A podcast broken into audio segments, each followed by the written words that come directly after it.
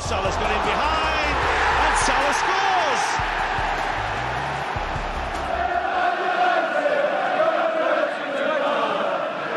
Gomez punches it clear. Trippier again can deliver. And he does. Son's there! And he's won it! Min Son, right at the end, has won it for Tottenham. Would you believe it? Look at the celebrations. Look at the scenes.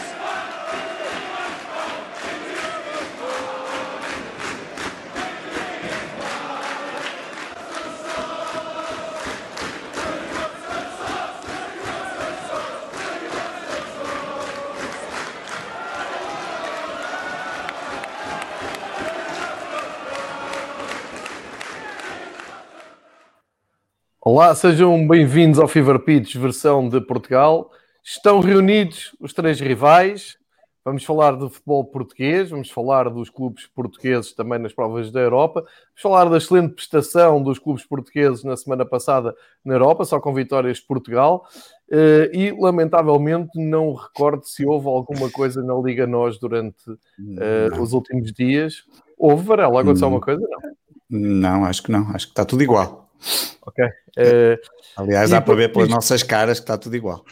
Sim, eu e o Miguel vamos. Dizer... É um dia de mudança, não é? Esperemos, não só no futebol, como até, até nos Estados Unidos esperam pela mudança, se calhar. Gosto dessa conversa, ainda bem que puxas esse assunto que fui abordado durante o dia. Aliás, não é sobre isso que vamos falar, sobre o Trump e o Biden neste programa hoje? Sim, não, claro, querem falar íamos, de futebol. Íamos, íamos, falar, íamos falar dos Estados Unidos, porque este fim de semana o futebol português vestiu-se de Halloween, então decidiu dar um susto ao pessoal e, e o Sporting em primeiro. Mas não, começa, não começa a jogar melhor, não, que o Braga mas, fica à frente de ti, mas é, mas pronto. Ui, gosto, estou, a gostar. Um... Ah, pá, tem que aproveitar, só poucas. É como claro. disse hoje. Eu, eu como eu disse ao João Tibério no. Foi como eu disse ao João Tibério no Twitter, quer dizer, isto é quase como o cometa, a Allen passa de 75 a 75 anos. Se, se isto acontece, já não acontece, já não sei quantos anos, eu tenho que aproveitar, tenho que gastar aqui os meus tiros todos. Mas, sei lá, Varela, é que vai voltar a continuar uma justiça tens de fazer a mim, ó Miguel. Nós andamos a Sim. puxar por ti desde o início da época, a dizer que isso não é assim tão mau e tal. Uh, demos de craques, falámos do Pedro Gonçalves e andas sempre em negação. Portanto, uh, atenção, tens de dar aqui algum mérito. Segundo, Varela. Em negação, ah, em relação um amigo, um gajo já anda nisto há muito tempo. Isto vai ficar gravado, cuidado com o que. Oh, meu amigo, é. não tenho problema nenhum, não tenho problema nenhum. Estou perfeitamente consciente do que é que, como é que estamos e do que é que estamos e o que é que valemos. Ainda bem que me falas de, dessa situação do Trump. Repara, uhum. há, há, eleições, estamos a gravar isto a 3 de novembro, não é? Hoje é dia uhum, 3 de exatamente. novembro de 2020, exatamente. grande acontecimento, eleições nos Estados Unidos. Repara como de repente as eleições nos Estados Unidos passam completamente. Ao... Eu não percebo a importância que pode ter a vitória do Trump ou não. Levei três no Bessa. Não quero A malta fica asmada, não é? Durante o dia, o que é que achas? Pá, não acho nada. Ainda estou a pensar que vem três no Bessa, portanto... Mas pá, também, verdade seja dita, nas eleições americanas também tens tempo, porque eu acho que nem hoje vai ficar decidido, e portanto aquilo, tem, aquilo vai, ter, vai ter vários episódios, portanto eu acho que há tempo suficiente para se preocupar com aquilo. Exatamente. Olhem, meus amigos... Vão lá três outro sítio qualquer também. Ora bem, assim, assim seja, assim seja. Olha, vou, vou, abrir aqui as hostilidades que não me queria perder, só uhum. para, para dizer, Sim. e agora falando a sério, só para uhum. dizer aqui uma palavra sobre as eleições do, do Benfica, porque abordei na, na semana passada. Um, 38 mil pessoas a votar, uma votação absolutamente um, estrondosa, não, não, esperava tal coisa. Estive três horas para votar no, uh, em Meio Martins, nunca tinha estado em Meio Martins sequer. Uh, fui para Meio Martins para fugir um pouco às filas do Estádio da Luz, foi a mesmíssima coisa. Três horas para votar, 38 mil pessoas foram. Um, ambiente estranho à volta de, das eleições, em dia das eleições, havia muito silêncio, havia muita desconfiança nas filas, uh, porque por um lado acho que toda a gente estava desconfiada que podia haver ali uma mudança, uma aproximação em relação à direção atual, uh, e no fim das contas, e agora já há frio, passaram uns dias, acho que muita gente foi mobilizada para votar precisamente no, no Luís Filipe Vieira, na direção que se propôs a continuar, e isto é um sinal muito claro dos benfiquistas uh, que estão confortáveis com a direção que têm. E eu, uh, como sabem, não entro aqui na, na, discussão se é melhor, se é pior, eu só pedia para as pessoas votar. Eu estou muito contente com a resposta que os benfiquistas deram. Foram umas eleições estrondosas, com um civismo incrível, não, não tenho uh, relato, nem, nem tenho conhecimento de nada que tenha corrido uh, menos bem. Foi, diria mesmo à Benfica, 38 mil pessoas. Acho que a nível mundial de clubes até é um número muito, muito relevante. Portanto, Passado isso, epá, a resposta foi, foi estrondosa, acho que nem, nem, merece grandes comentários. Era um pouco aquilo que eu dizia aqui também antes das eleições. Tem que deixar os benfiquistas falar. O Twitter, o Facebook, as redes sociais é uma bolha. Aliás, isto já voltou agora à discussão e agora estou a falar um pouco mais a sério também nas, nas eleições dos Estados Unidos e no, noutras eleições. Uh, isto é, é algo social que se deve estudar. Dia a seguir às eleições, voltei a um estádio, consegui ver um jogo no, no estádio. Eu tinha elogiado imenso aqui na semana passada o facto do Benfica ter aberto e ter alargado o seu critério, mesmo um, aos adeptos que costumam se situar nos dois topos, como é o meu caso e soube muito bem, estava dentro do critério, exerci o meu direito de comprar um bilhete, não era um bilhete, um barato, mas acho que valeu a pena. Não sei qual é que vai ser a próxima vez que vejo um jogo de futebol ao vivo. E, hum, enfim, vi um jogo da Liga Europa uh, ao vivo, gostei, gostei muito, ambiente impecável, faz um bocado de confusão, é verdade. E, de, e deixe-me, de, vocês sabem que eu trabalho com multidões, não é? Trabalho com uma bilhética que, que uh, esteve a trabalhar na, na, naquele uh, incidente que houve na Fórmula 1 e que brincámos aqui um bocado com o Pedro Varela. já se foi embora, já se foi embora.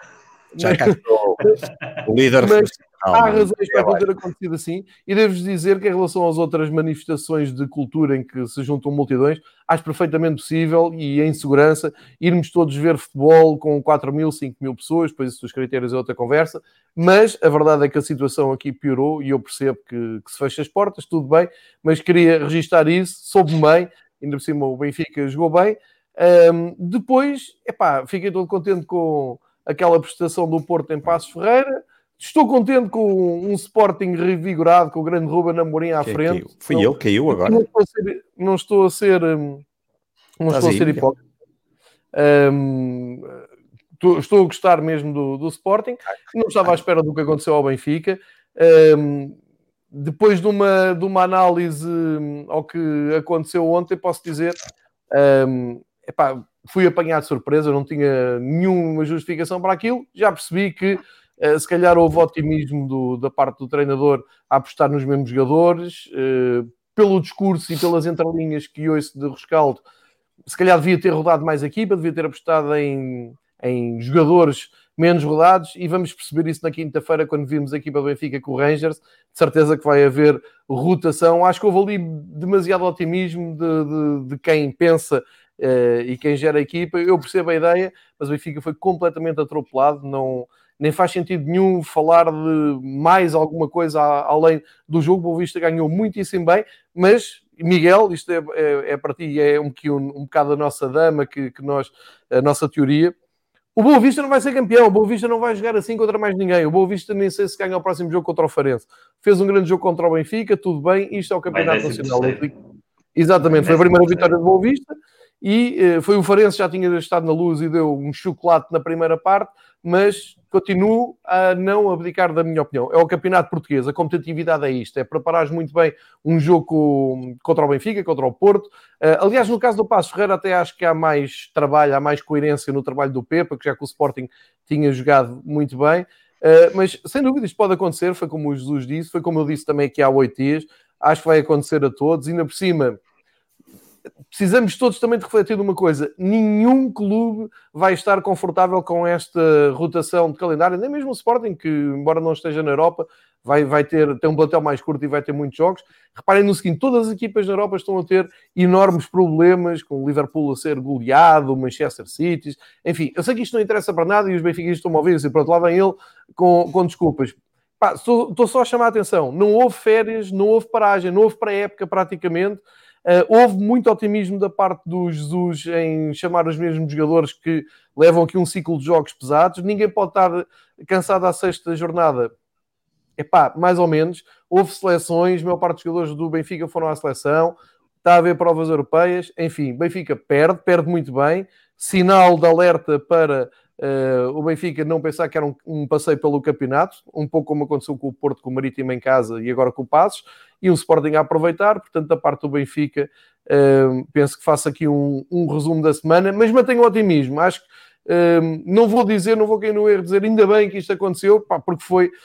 Enfim, se fosse uma derrota por um zero num jogo que correu mal, tudo bem. É que aquilo foi um atropelo, aquilo foi assustador, correu tudo mal. Recuso-me a destacar uma só coisa, correu mesmo mal Pá, pode ter sido um abanão, pode ter sido assim um sinal de alerta a dizer calma, que isto não vai ser aquele passeio que vocês já estavam a pensar, calma. E só mais uma coisa para fechar: vi muita gente hoje a dizer, ah, é bem feita, basófia do Jesus já estava a falar de Barcelona. Não foi Jesus que falou no Barcelona, foi o Carcelá. Pá, tenham calma, a malta, a malta entra do 8 ao 80 com uma facilidade, não só a malta do Benfica, mas quem comenta, quem observa, quem analisa. Uh, há oito dias o Campeonato Português não valia nada porque o Benfica ia fazer um passeio. Hoje o Campeonato Português é espetacular porque o Benfica foi posto em sentido. Calma, equilíbrio, tranquilidade, e isto é futebol e é mesmo assim. Ontem o Benfica perdeu muitíssimo bem. Todos os parabéns ao Vasco Seabra e ao Boa Vista. Mas, e digo já aqui, duvido muito que o Boa Vista ganhe dois, três jogos seguidos, mas cá estaremos para analisar. Feito este desabafo, passa ao Miguel, porque depois eu e o Miguel saímos e o Varela fica não, a não, não, até às 10 da noite. Antes de... Devias era tê-lo deixado de entrar a falar sozinho e estar aqui 25 minutos e depois já não, não, não, não, não, eu estou. Estamos a brincar.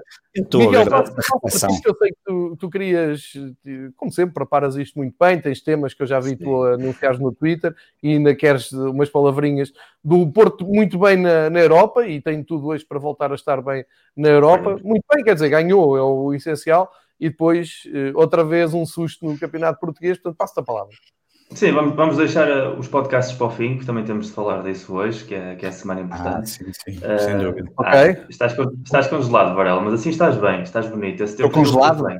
É e, da net aqui. É o, é o gajo não pode ter tudo, não pode ser líder e ter internet. Acho que não dá para ter as duas coisas. não é eu. Olha, desliga as cinco televisões que tens a ver eleições americanas e concentra-te aqui. Estás a, a, estás a distribuir a rede e, e, depois não funciona. Lembrado. Melhor a ver, já se foi embora.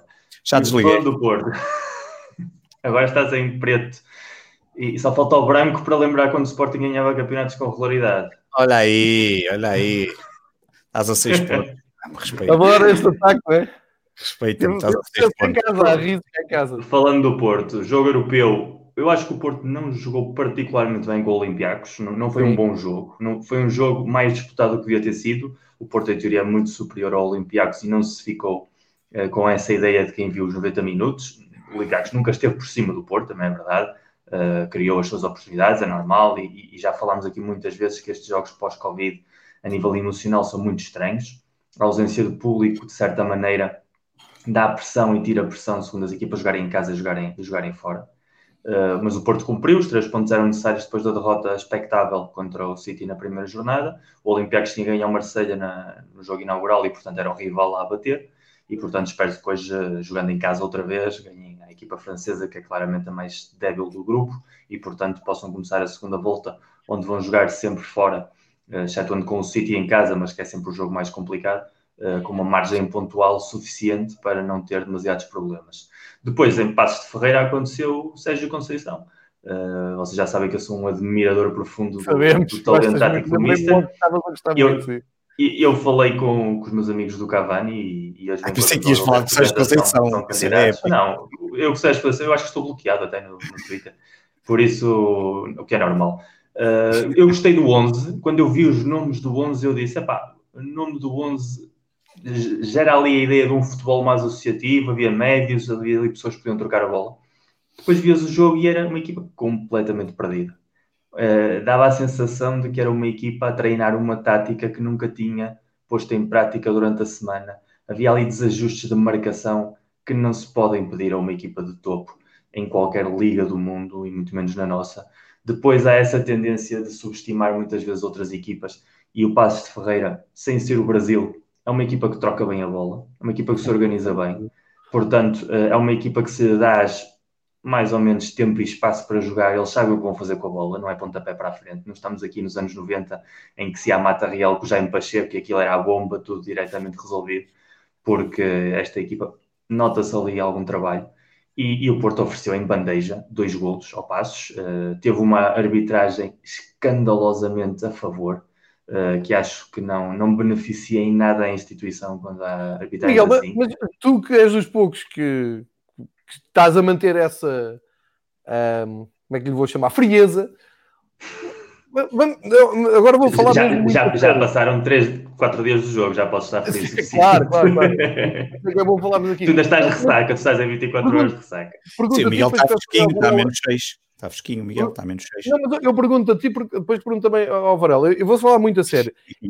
vamos ver uma coisa. Epá, eu acho que ninguém de bom senso acredita que o árbitro e o VAR vão para lá para uh, ajudar o Porto uh, declaradamente. Epá, recuso-me a acreditar, porque se for assim. Não, são árbitros mesmo maus. Não, é? não árbitros maus, nós temos árbitros péssimos em Portugal. Repara no que não põe claro, faz uma tendência para favorecer o grande, para se defender Sim. e tal, mas isso acontece com todos os grandes e por aí fora.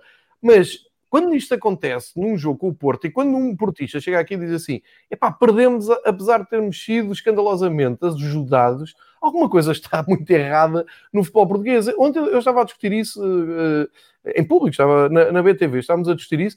Vocês não vos parece que não devíamos ser nós aqui, os comentadores na televisão e por aí fora, a levantar esta questão? Devia ser alguém ligado à FPF, ao Conselho de Arbitragem, a nomear um gabinete de comunicação que viesse aqui sim, ok, aquilo correu mal, mas a ideia, por exemplo, de uh, anular aquele gol que depois é, é vislumbrado ali uma falta num gol do Passo Ferreira, não sei se estão a ver o lance, a ideia foi que o VAR só olhou para Epá, como é que é possível tu teres este critério quando o Van Dijk está fora de, de ação o resto da temporada, sofreu um penalti no decorrer de um lance que foi vislumbrado fora de jogo, que nem penalti foi, e a Inglaterra disseram, não, a, a jogada acabou ali. E em Portugal, uh, e explicaram porquê. Em Portugal tens um lance desse e ninguém explica nada. João, é engraçado tu dizeres é isso, porque o, o, Duarte Gomes, no, naquele projeto que ele tem lá no, no Facebook, o Kickoff, okay. se não estou errado, estava a dizer uma coisa que eu depois, ainda depois pensei no que ele escreveu e agora tu falas nisso e, e é engraçado porque complementa-se, que é, ele, ele explicava num dos textos o que é que acontecia aos árbitros, a maior parte das hum. pessoas acha que os árbitros não são penalizados, porque é uma sensação que o adepto tem. O adepto tem a sensação, claro. como não há nenhum tipo de comunicação, como estás a dizer, o que nós achamos é, ok, o árbitro leva ali umas notas, mas aquilo tem mesmo. E ele estava a explicar que havia ali um processo que, que depois podia descer as notas, descer a divisão, perder as insígnias da UEFA, que é uma coisa que cada vez temos menos e que depois não vão aos mundiais e não vão às competições europeias. Mas depois falta exatamente isso que tu estás a dizer. E ele explicou bem tudo aquilo que acontece, o que é que acontece ao árbitro, qual é o procedimento, o que é que, o que, é, que é prejudicado, de que forma e porque, como é que eles são prejudicados, que depois é outra coisa que depois podíamos falar da incompetência que há e há muita, como há em todas as profissões, mas eu acho que na arbitragem tem-se exagerado um bocado nos últimos tempos, mas depois falta isto, que é, não passa cá para fora, porque vivemos acho que às vezes uh, os responsáveis uh, das ligas, das federações e depois também das arbitragens vivem numa, na tal, nas tais bolhas que existem, numa, que parece que ninguém precisa de saber nada e portanto só nós aqui é que temos essa informação controlamos-la e nós é que sabemos, já não, eles foram prejudicados e nós sabemos Há corporativismo também, não é? Há muito que O que devia de acontecer eu, eu era acho, eu acho que vai ainda mais longe. Eu vou devolver a palavra para o Miguel, para o Miguel acabar o raciocínio, mas queria vai ainda mais longe do que isso. Eu, eu acho que é uma cortina de fumo perfeita. Sim. Porque há, a parte do corporativismo que é evidente, há a parte da incompetência que é evidente, a incompetência das instituições, porque é transversal a outras coisas. Se fosse só com este tema, podíamos falar aqui em má fé. Mas como estamos habituados a que tanto a Federação como a Liga sejam incompetentes em uma série de parâmetros, isto é mais um deles. É, é mais importante, mas é só mais um. A incompetência dos árbitros é evidente porque há muitíssimos anos que a presença dos árbitros de elite portugueses na Europa é mínima. Portanto, aí Exato. a própria UEFA sabe medir a vara sobre a qualidade dos árbitros que pode expor e Portugal teve épocas em que tinha árbitros na elite e agora há muito tempo que não tem e, e a lógica, olhando para os jogos da Liga Portuguesa, é que a UEFA nesse caso tem toda a razão de prescindir de árbitros portugueses para jogos importantes, de europeus, de mundiais e de competições europeias. Agora, a parte disso, há uma cortina de fumo à volta da arbitragem em Portugal que permite tapar tudo seja clube que perde, clube que fala de polémica arbitral, uh, um treinador que, e voltamos ao jogo de Passo Ferreira, o Futebol Porto foi beneficiado pela arbitragem. Não quer dizer que o árbitro tenha entrado em campo para beneficiar o Porto. Quer dizer que o árbitro, nas decisões que tomou, enganou-se a favor do Porto quase sempre. Se esse engano ou não é, é voluntário, é predeterminado, isso é outra conversa. No final do jogo, depois de ter levado um banho tático, no alto nome, Hum. Um plantel muitíssimo superior, com uma equipa completamente perdida, um 4-2-3-1 que depois desapareceu e tornou-se um 2-3-3-2. Houve ali umas modificações táticas durante o jogo que não fizeram sentido nenhum, que só deixaram a equipa ainda mais desorientada. O Porto em nenhum momento teve o controle do jogo, do sufoco que se exige a um Porto em Passos de Ferreira, de poder estar efetivamente a perder por ter sorte ou azar em determinados momentos do jogo. Não houve controle. Também, não é? Exatamente. Uh, o Pep, uh, a ausência do Pep é mais uma ausência de liderança emocional em Exato. campo. Curiosamente, Exato. falando do Pep, parece não coincidir, mas ele tem ali aquela dose extra de experiência, sobretudo pelaquela passagem no Real Madrid, que lhe dá esse plus que os colegas respeitam.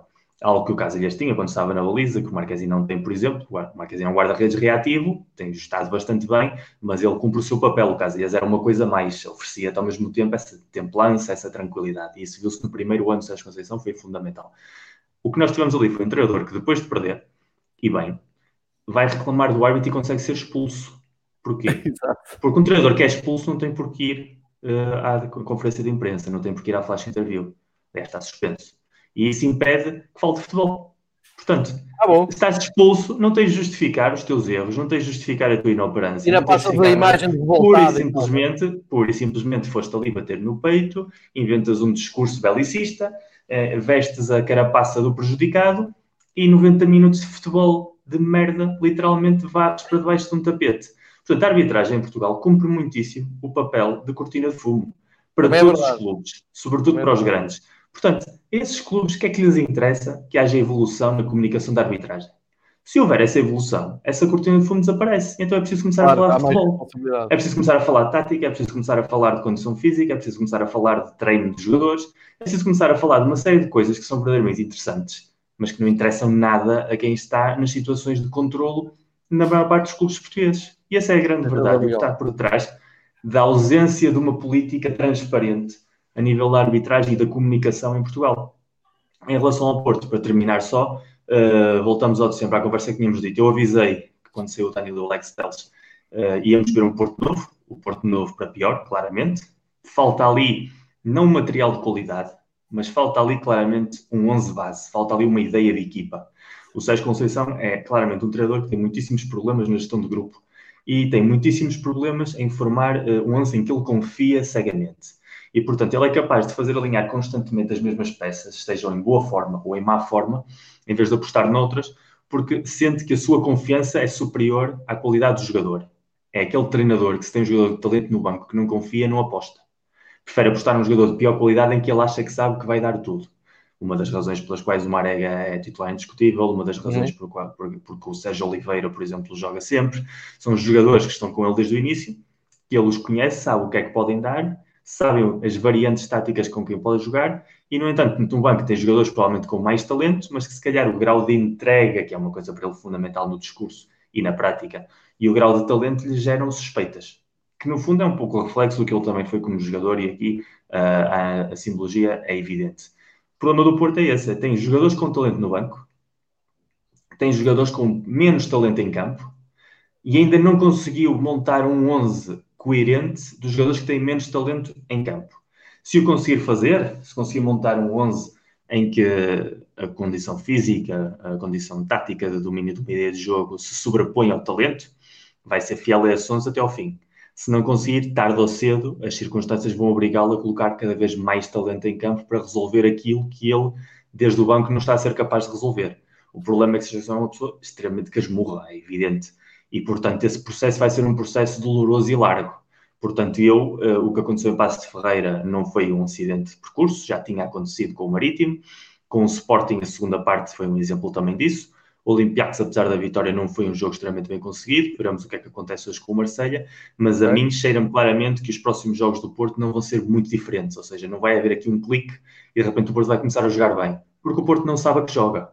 O Porto ainda não sabe se o Grujic vai ser o médio defensivo recuperador, se vai utilizar o Uribe ou seja Oliveira do médio de pressão mais alta. Ainda não sabe se vai jogar com um 10 estilo Otávio, que também pode ser 8, ou se vai jogar diretamente com o futebol mais direto pelas alas com o Luís Dias. O Corona já voltou em alguns sinais da defesa direito, já teve experiências com três centrais. Ou seja, estamos na sexta jornada do campeonato. Juntamos aí seis jogos de Liga dos Campeões, oito jogos, e eu já vi o Porto em 3-4-3, em 5-4-1, em 4-2-3-1, em 2-3-3-2, ou seja, demasiadas variantes táticas para uma equipa no início de um campeonato. Isso são coisas para se verem a 34, 40 jogos ao longo do ano, segundo os matizes dos rivais.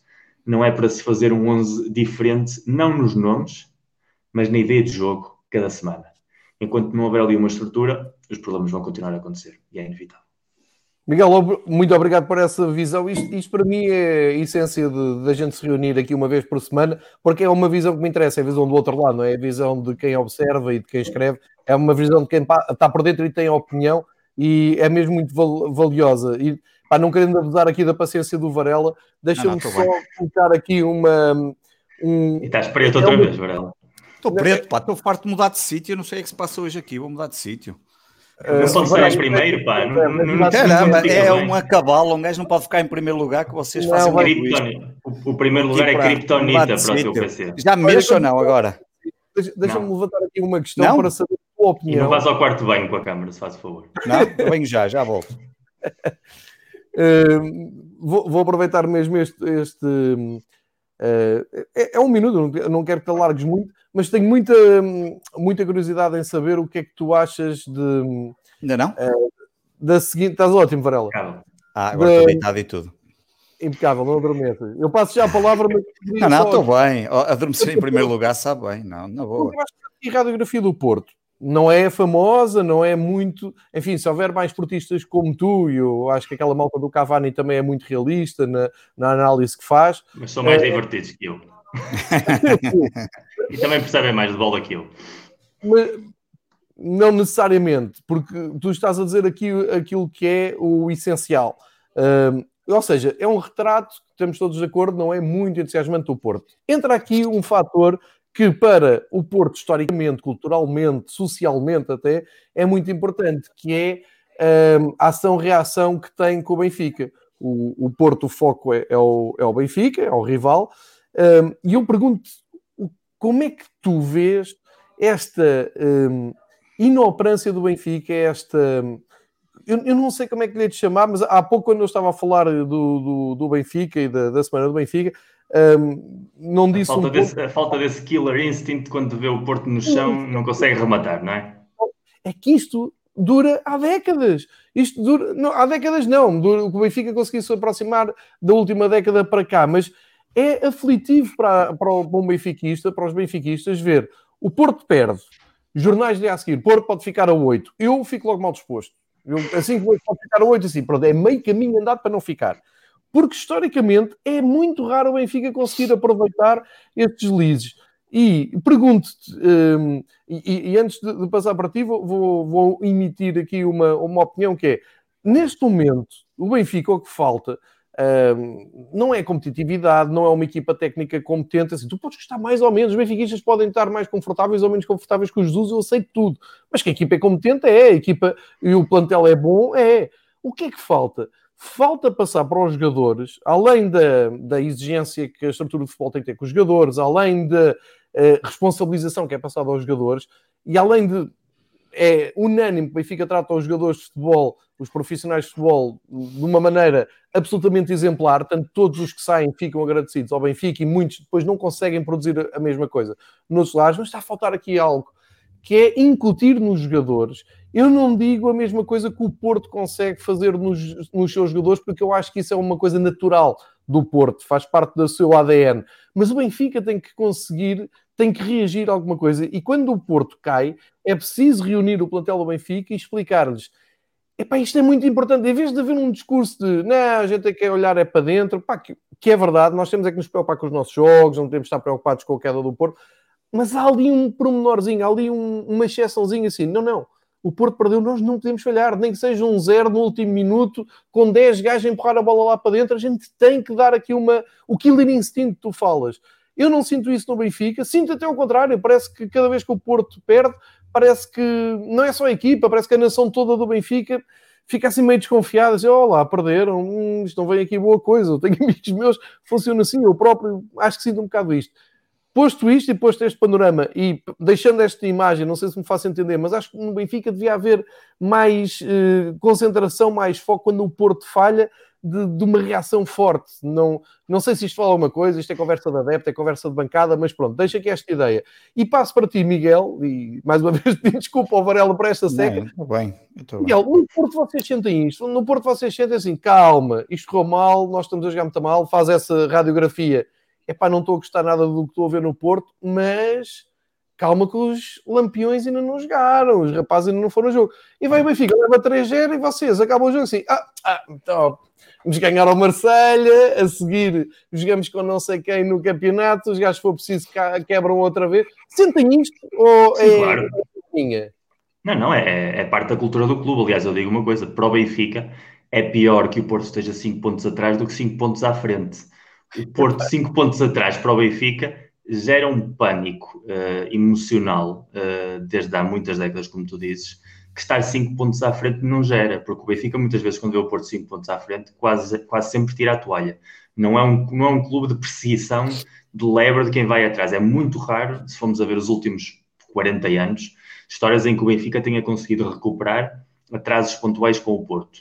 É algo que deve ter acontecido duas, três vezes como muito. No entanto, o contrário aconteceu já muitíssimas mais vezes o Porto estar atrás, ver o Benfica à frente e aquilo é uma motivação extra.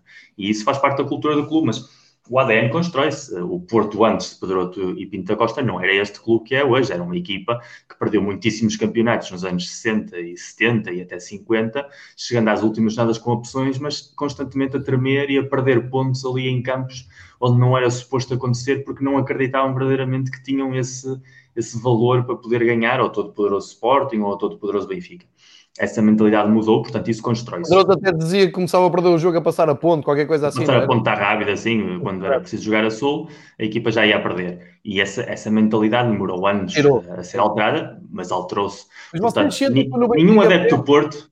Tu, tu sentes autoestrada, sentes via verde, assim, o Benfica joga, perde e tu pensas, hm, não estamos a jogar nada, mas espera aí. É o sim, Benfica sim. que está Dá até, até, até, a jornada 27, 28, até a jornada 27, 28, 29, vamos pôr assim mais ou menos, eu acho que nenhum adepto portista, por muito mal que esteja a correr o campeonato, atira a toalha. Há okay, sempre um, um autoconvencimento de que os astros se podem reunir e a equipa pode dar a volta, não tanto pela qualidade de jogo em si, mas pela garra e pela atitude e isso faz parte da história do clube. Portanto, mesmo começando mal um campeonato, no outro dia ali, que isto era o pior arranque desde 93, 94. Sim, 25 anos. Não sei se vocês se lembram, em 93, 94, que é o ano em que o Benfica é campeão, com, com uma época que foi completamente louca, o Sporting uh, e tinha tudo para ser campeão, o Porto acaba segundo. No final do sprint ainda apanha o Sporting e acho que fica uma distância pontual do Benfica só de 4 ou 5 pontos. Por aí, tinha sim. tido para aí 9 ou 10 pontos de atraso. Portanto, aquele, aquele campeonato, quando chegou ao Robson, tinha tido mais quatro jornadas e se calhar a coisa tinha sido outra. Portanto, o Porto está muito habituado. O, o Porto teve com o Josualdo Ferreira, por exemplo, duas épocas, em que chegámos a dezembro e éramos quarto ou quinto também. Aliás, há um ano em que o Leixões é líder durante uma temporada, o Sporting está lá à frente, o Porto vai em terceiro, quarto, quinto até, e depois ganha o campeonato na última jornada. Portanto, para nós, o campeonato acaba na jornada 34. E isso é parte da cultura do clube. Por okay. isso é que eu acho que o mau arranque nunca é um problema. O problema é não aprender as lições do mau arranque. E por isso é que eu estou muito expectável a ver o que é que vem a seguir. Porque a distância pontual, independentemente do campeonato português ser fraco, como nós já aqui dissemos, e de ser muito difícil perder pontos, noites como a do Bessa podem acontecer perfeitamente. Os duelos diretos vão ser importantes e nos duelos diretos entre o Porto e o Benfica, nos últimos 20, 30 anos, eu acho que o Porto está por cima a nível de, de resultados. Com o Sporting, já fomos ao lado que era o nosso nossa espinha mais encravada, mas no dragão normalmente ganhamos. Agora, é isso, é preciso sempre de ter uma mentalidade ganhadora. Qual é o problema do Benfica, na minha ótica de não benfiquista? Uh, o umbiquismo. Eu acho que o Benfica tem tanta sensação de, de grandeza, de superioridade, que uhum. perde esse killer instinct porque acredita às vezes que está só no mundo. E o futebol é competição. O futebol é dar 100%. É dar 100%. E eu, eu acho que o Benfica tem a sensação de quando está bem, é intocável e quando está mal entra no drama. Há, há ali uma bipolaridade constante. E não há meio termo. E, e, e, e o Porto move-se muito mais numa energia centrífuga, muito mais na potência de combustão. e isso faz sempre toda a diferença. E, muitas vezes, quando o Benfica tropeça em momentos como este, é precisamente porque não tem a capacidade de assumir o que acabas de dizer temos o nosso maior rival pelo título no chão. Podemos dar-lhe a estocada final se ganharmos hoje. Vamos hoje comer a relva 200%, todo aquele discurso que na prática também faz todo sentido. Porque é o nosso objetivo número um da temporada é deixar estes gajos fora da corrida já. E depois com o Sporting a gente vai vendo. Mas eu não vejo nunca, nem com nenhum treinador, nem com nenhum plantel, nem com nenhuma geração nos últimos 30, 40 anos, o Benfica entrar em campo com essa atitude. É raríssimo, raríssimo. Portanto, aí é claramente um problema de clube, de ideia de clube. E isso vem de cima. E eu, da direção do Benfica, que acabou agora de ser eleito, eu também nunca vi apostar-se num discurso dessa natureza. E isso começa no discurso, porque o discurso, repetido muitas vezes, torna-se verdade. O discurso do Porto, de contra tudo e contra todos, todo aquele discurso do poder de Pinto da Costa nos anos 70 tornou-se realidade nos anos 80 e 90. Demorou uma década, praticamente, mas fez-se realidade. Portanto, desde começar daí. E eu nunca vi interesse no Benfica nessa dinâmica. Todo o contrário. Há uma negação da ausência de rivais. Eu acho que o Benfica parte sempre com a atitude de nós somos tão grandes que realmente não há nenhum rival à nossa altura. E depois, lembro-me quando o Benfica foi tetracampeão, que havia vários adeptos benfiquistas que diriam vamos chegar aos 40 títulos primeiro, às quatro estrelas, antes que o Porto chegue às três. E agora, se calhar, já não vai bem assim, porque havia ali uma sobranceria, uma certa arrogância, que é, é um, um, permanente desqualificar do rival. Isso para o Porto é mel, é gasolina, é, isso é, é aquilo que motiva. Portanto, até esse discurso, se fosse mais cuidado, mais pensado, ajudaria mais a desativar os rivais do que propriamente a motivá-los. É e esse é bom. é um problema de mentalidade. Agora, os clubes certo. são o que são, não se mudam da noite para o dia dessa grandeza, sabes, Miguel? O Benfica também tem muitos adeptos. Uh, não, não consegues educar os adeptos todos, ou não consegues fazer com que os adeptos tenham todos uh, a mesma maneira. O Benfica é vítima disso. Acho que todos os clubes na Europa são vítimas disso, os clubes com mais uh, seguidores. Epá, mas muito obrigado por essa tua visão, porque acho que esta uh, foi aqui um bocado de bipolaridade, mas esta tua visão é importante, porque hoje discutiu-se muito isto, porque hoje não foi só a, a má exibição, não foi só o, a desilusão de uma derrota, não foi só o balde de água fria, foi epá, como é que nós não aproveitamos para ficar a 8 pontos deles? E gostava de ver isso do outro lado, e tu, como sempre, faz aqui uma, uma, uma leitura muito completa e agradeço por isso. Epá, e peço desculpa ao Pedro Varela, meia hora de programa. Não, estou bem, estou bem. Ainda estou em primeiro, não estou? Deixa-me ver a classificação. Obrigado, obrigado por me seguir, obrigado Miguel também, boa noite, Pedro Varela, fica a tomar conta. Não, não, não, não, não. Olha, primeiro deixa-me dizer aqui ao Nuno Domingos que nós sabemos o que é que é a APDA. Já fizemos aqui programas sobre o cartão do adepto e, um, e portanto, obrigado pela informação de cometeram uma intimação contra, por causa do cartão do adepto, mas nós conhecemos a associação e já falamos aqui do cartão do adepto. Pronto, era só esse primeiro reparo, porque ele estava a dizer que ninguém conhecia a APDA, mas nós andamos aqui em cima das coisas. De resto, é para falar? É, mas é preciso dizer alguma coisa mais? Não sei. é preciso falar. Ora, bem, conheço quantas vezes é que estiveste no primeiro lugar, sendo que. Eh, não, repara, até com o Kaiser tivemos em primeiro lugar. Acho que até com o Kaiser tivemos em primeiro lugar. Um, acho que sim, eu acho que eu acho que eu acho que uh, foi a melhor. Eu, eu percebo a lógica, nós temos estado poucas vezes. A melhor análise tudo foi do nosso amigo Rui de Oliveira, o Rui uhum. Amador, uhum. e sim. E pronto, uh, finalmente Jorge Jesus consegue pôr o Sporting em primeiro lugar. Em primeiro lugar, exatamente. Mas é, até o Jorge Jesus esteve em primeiro lugar. Já os dois têm em primeiro lugar para aí 14 jornadas. Ah, é, exatamente. Mas, mas, é, eu percebo, mas eu percebo a lógica e nos últimos tempos era impensável. Nos últimos tempos era impensável. O universo do Sporting está contra o presidente. Então, não, então, não está. Não, eu não acho. Não, diz como é continua. E continua. Tu olhas para muita gente, não é por estar em primeiro lugar. Aliás, eu tenho dito aqui várias vezes, eu disse-o ainda na pré-época, quer dizer, isto não é bem uma pré-época, mas eu disse-o nos primeiros programas que disse-o que uh, disse que Ruben Amorim podia ser a salvação de, de é, Frederico Brandas, e está gravado aí várias vezes, e tenho dito também no Sporting 160.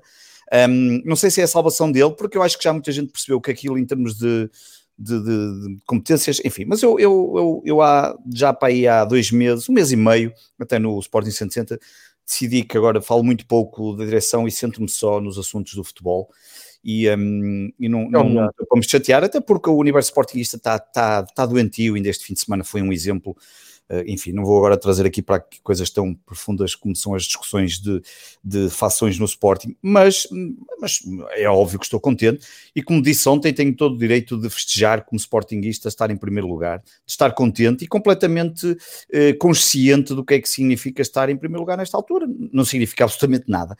Um, não significa nada, o campeonato são 16% do campeonato está jogado. Um, jogamos, temos, fizemos um um, bom, um bom arranque de, de, campeonato da forma como eu esperaria que pudesse acontecer, que era em função dos resultados. Esta é talvez a primeira vez que jogamos bem, eh, desde que começou o campeonato. Ganhamos e jogamos bem, jogamos verdadeiramente bem. Há muito tempo que eu não vi o Sporting a jogar tão bem como jogou este fim de semana, a dominar completamente o jogo em todas as suas ações, sem, sem haver a mínima hipótese. Acho que o gráfico que aparece na bola é ilustrativo daquilo que se passou em, em Alvalade, 13 remates à baliza, 6 ou 7 remates ao, lado e, e, o Tondela fez um remate que foi para fora. Um, de resto, dominamos completamente, temos um dos melhores jogadores que este campeonato vai, o vai demonstrar e que já se tinha falado aqui várias vezes nele, o Pedro Gonçalves, Agora. e o João Mário Agora, não, já se falou ah, aqui, vocês já tinham falado e eu na altura concordei perfeitamente que era, que era um dos jogadores que, que sabe, e que nós devíamos apostar, que era uma coisa que não se faz no Sporting há muitos anos, e, um, e portanto, uh, como disse também, que João Mário, quando a partir do momento em que começasse a entrar nos eixos, não tenho dúvida que é um jogador absolutamente fundamental, e eu diria que até no meio campo estamos muito bem servidos, com o próprio Palhinha, jogador que esteve para ser vendido, que só não foi vendido porque ninguém ofereceu 15 milhões, portanto é, é aí que eu duvido desta direção, mas pronto. Agora, temos o, a segunda melhor defesa do Campeonato Nacional, só não temos a primeira porque o Vitória Sport Clube, uh, que nos vai receber para a semana, tem a melhor defesa do campeonato, com três golos. Apesar de tudo, e de não concordar com o Neto na defesa, continuamos a. Uh, é óbvio que o Ruben Amorim não vai mudar, a defesa não tem se foram quatro golos, não tem tido grandes problemas. Desses quatro golos, dois foram contra o Porto, que é um jogo, como já falamos aqui, de tripla. E se formos um contra o Santa Clara num erro estúpido um, do, de Coates e depois um, acentuado pelo próprio Adam. Portanto, a equipa tem estado nesse particular bem e a verdade é que nós dissemos, e eu disse-o aqui há duas semanas, contra uh, que o Ruben Amorim tinha que mudar, tinha que jogar com o ponta de lança na frente, já o tinha demonstrado contra o Porto, que a coisa funcionou e valeu-nos pelo menos o empate, até poderíamos ter marcado depois, e o Porto também, pelo Taremi, e portanto poderíamos até ter ganho esse jogo quando mudamos e colocamos o Sporar, que arrasta com ele atacantes e ganhamos mais espaço e ganhamos mais e criamos mais oportunidades, e voltou a acontecer, ele comete novamente o erro e depois remenda a 10 minutos do fim contra o Gil Vicente e acabamos a ganhar 3-1. E depois ontem, um, no, ontem não, no sábado não houve hipótese nenhuma, e o Sport jogou muito bem. E, um, e acho que um, uh, eu, eu, eu, sinceramente não, não, não, não sei o que, é que, o que é que o Sporting vai fazer. Acho que a primeira parte está cumprida, que é conseguir resultados e a equipa ganhar ânimo. Acho que há ali jogadores que estão com uma vontade imensa de mostrar e de ganhar como é o caso do Nuno Mendes, o Pedro Gonçalves, o Nuno Santos, um, diria que há, até o Porro, o Porro é provavelmente, uh, no outro dia discutia com alguns amigos sportinguistas, o Pedro Porro está a mostrar ser um, um lateral talvez dos melhores que temos nos últimos anos, para já, eu sei que ainda são poucos jogos, mas há ali boas indicações que nos podem, um, que pode ser uma mais-valia clara para, para o plantel. E, um, e, esta primeira fase, este primeiro um, esta primeira, digamos, este arranque que era necessário para a equipa não ficar tão atrás do Porto e Benfica está a ser, está a ser bem sucedida, ao ponto que está muito melhor do que eu imaginaria, com qualquer Sportingista. Eu não acredito que houvesse algum Sportingista que à sexta jornada imaginasse que nós estivéssemos em primeiro lugar. Isso não, não, não, não, não, não, não, não acredito, nem conheço ninguém, a não ser que diga só por dizer.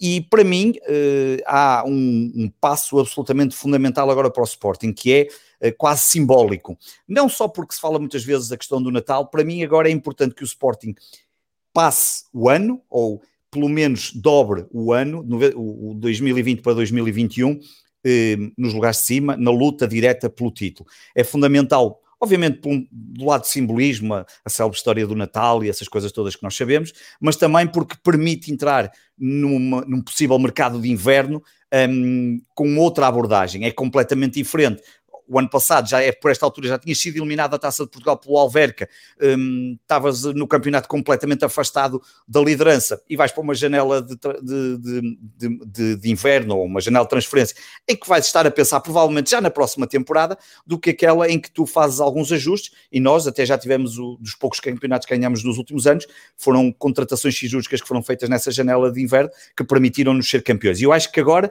o foco tem que ser esse, melhorar, jogar, continuar a jogar bem, continuar a ganhar.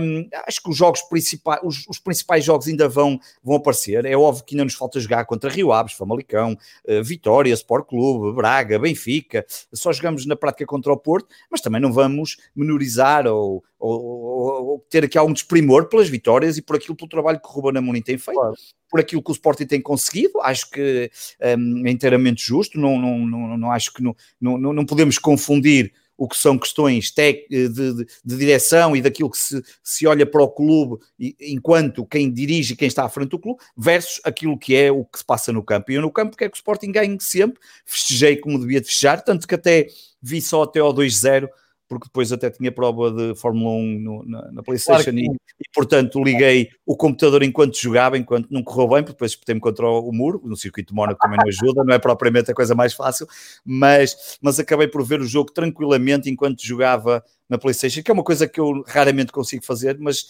aquele jogo notava-se perfeitamente que estava perfeitamente controlado, ainda deu para ver a final das setas eh, em background, estava perfeitamente controlado, que é uma coisa que eu noutros tempos não iria conseguir fazer, um, ehm, e portanto. Parabéns, Exato, obrigado. E, eh, e portanto, um, acho que hum, foi, foi provavelmente, ontem estava a tentar lembrar-me. Uh, não me recordo de nos últimos anos termos tido um jogo tão bom, tão bem conseguido, não, e, e, o que mostra bem da pobreza que é o Sporting nos últimos anos, para aí desde 15, 16, primeira grande temporada de Jorge Jesus no Sporting, onde jogamos do melhor futebol que o Sporting viu, eu digo, sem problema nenhum dos últimos, toda a minha vida, da minha vida. Houve outros grandes anos, obviamente 99, 2000, a parte em que, que nos levou ao título, os 2001, 2002, que são campeonatos que terminam com títulos, também são os únicos que temos, os dois, mas a verdade é que esse 15 a 6 tinha sido um, um, grande campeonato. A partir daí, 16, 17, 17, 18, 18, 19, 19 e por aí fora até agora, praticamente temos visto um futebol. Um, bem, os dois, o último ano e meio de Jorge Jesus é péssimo. Depois é uma quantidade de treinadores entre Kaiser Silas e até o Lionel Pontes pelo meio. O Sporting não tem jogado absolutamente nada, um, é difícil ver boas exibições, e a verdade é que Ruben Amorim, um, num misto de, num misto de, hum, digamos, de, dos tais três pilares que tenho aqui falado várias vezes, entre a experiência, entre a juventude e a gente que vem da formação e alguns jogadores do Campeonato Nacional que fariam sentido, um, o, conseguiu produzir aqui em seis jogos eh, cinco vitórias e um empate, e obviamente tem que estar contente por isso. Agora, muito longe, nada eufórico, apenas contente das vitórias, obviamente. Acho que, acho que da mesma Bem. forma que tu dizias que estavas triste pela derrota, obviamente quando ganhamos estamos contentes pela vitória, senão se nós não, se eu não me vou divertindo um bocadinho com isto, como dizia. Eh, sim, sim, Deixa-me é... pegar aí numa, numa linha de pensamento tua sim. que vai que tem aqui algum eco no, no pessoal que está a ver, e isto hoje está muita gente a ver, eu tenho aqui informação, estamos quase na centena de pessoas a acompanhar uh, a nossa conversa, portanto há muita malta que não tem nada para fazer, esta é que é a verdade. É, é verdade, também acho que sim. Mas agradeço a todos que, que, estão aqui, que deixam os comentários e uh, já me tiram aqui para falar do Benfica. Eu falei do Benfica. Sim, já, fim. eu vi a resposta, uh, já deste a resposta no início. Comecei uh, andando depois para trás no início do episódio, que, que deixei lá algumas opiniões. Um, mas uh, há uma linha de pensamento que eu acho que eu, que eu e o Miguel estávamos a seguir e estávamos a pensar o mesmo, uh, e, e eu pensava que tu não ias chegar lá, mas tu chegaste com facilidade, que é o seguinte, o Tondela mostrou muito pouco. O, Tondela, talvez, eu, eu, já vi todas as equipas a jogar, já vi sim. jogos de todas as equipas. Sim, um pouquinho. Foi assustador o que o Tondela não conseguiu mostrar em Alvalade. Mas sabes que até nisso psicologicamente quebramos qualquer coisa, João. Há quantos anos o Sporting tem oportunidades para passar para primeiro lugar ou para passar para posições importantes e não acontece. E pelo menos, pelo menos houve essa quebra que às vezes pode ser psicológica. Eu espero que o Ruben Amorim tenha chegado ao balneário e tenha dito: Olha, estão a ver aquilo que não conseguiram outras equipas de Sporting fazer, nós conseguimos e é devido a vocês, mesmo contra um adversário fraco, como tu dizes, acho que não há dúvida nenhuma, e sabemos perfeitamente que temos jogado contra adversários que, que são fracos. Uh, incrível, incrivelmente só jogamos contra um grande adversário, provavelmente que foi o Porto. Desculpa, eu, eu, acho que, eu acho que o Sporting tem uma coisa muito a favor este ano que é precisamente a ausência do público. Ausência acho que muitas das vezes em que o Sporting bloqueava emocionalmente era pela própria atitude dos adeptos. Isso é um bom assunto, que ainda hoje teve eco na, na comunidade sportinguista por causa do Beto. Sabia jogador que eu não gostava que tivesse preferido daquela forma as declarações. Eu percebo, eu, eu percebo essa discussão de achar que ah, o público está a beneficiar. É pá, mas não venham cá com a história, futebol sem público e sem adeptos. Se querem, ah, querem um clube sem adeptos, se querem um clube sem adeptos, então que criem o. Não, obviamente que não. A questão é que a, questão é que a verdade é que muito o, o Sporting tem. Sim, sim, o Sporting tem uma mentalidade muitas vezes da Arakiri, de sim, dar é nos próprios pés. E isso também vem, também vem das bancadas. Eh, eu lembro-me perfeitamente de estar na final da, da Taça UEFA, a mítica final, e ali se aquela final tinha sido no Dragão com o Porto, eu posso ter certeza absoluta que o CSKA não ganhava aquele jogo de nenhuma maneira. E eu acho que falta, eu acho que a, as bancadas de Alvalade são mais críticas com os jogadores do que bancadas de apoio, coisa que no Dragão não existe, que na Luz não existe.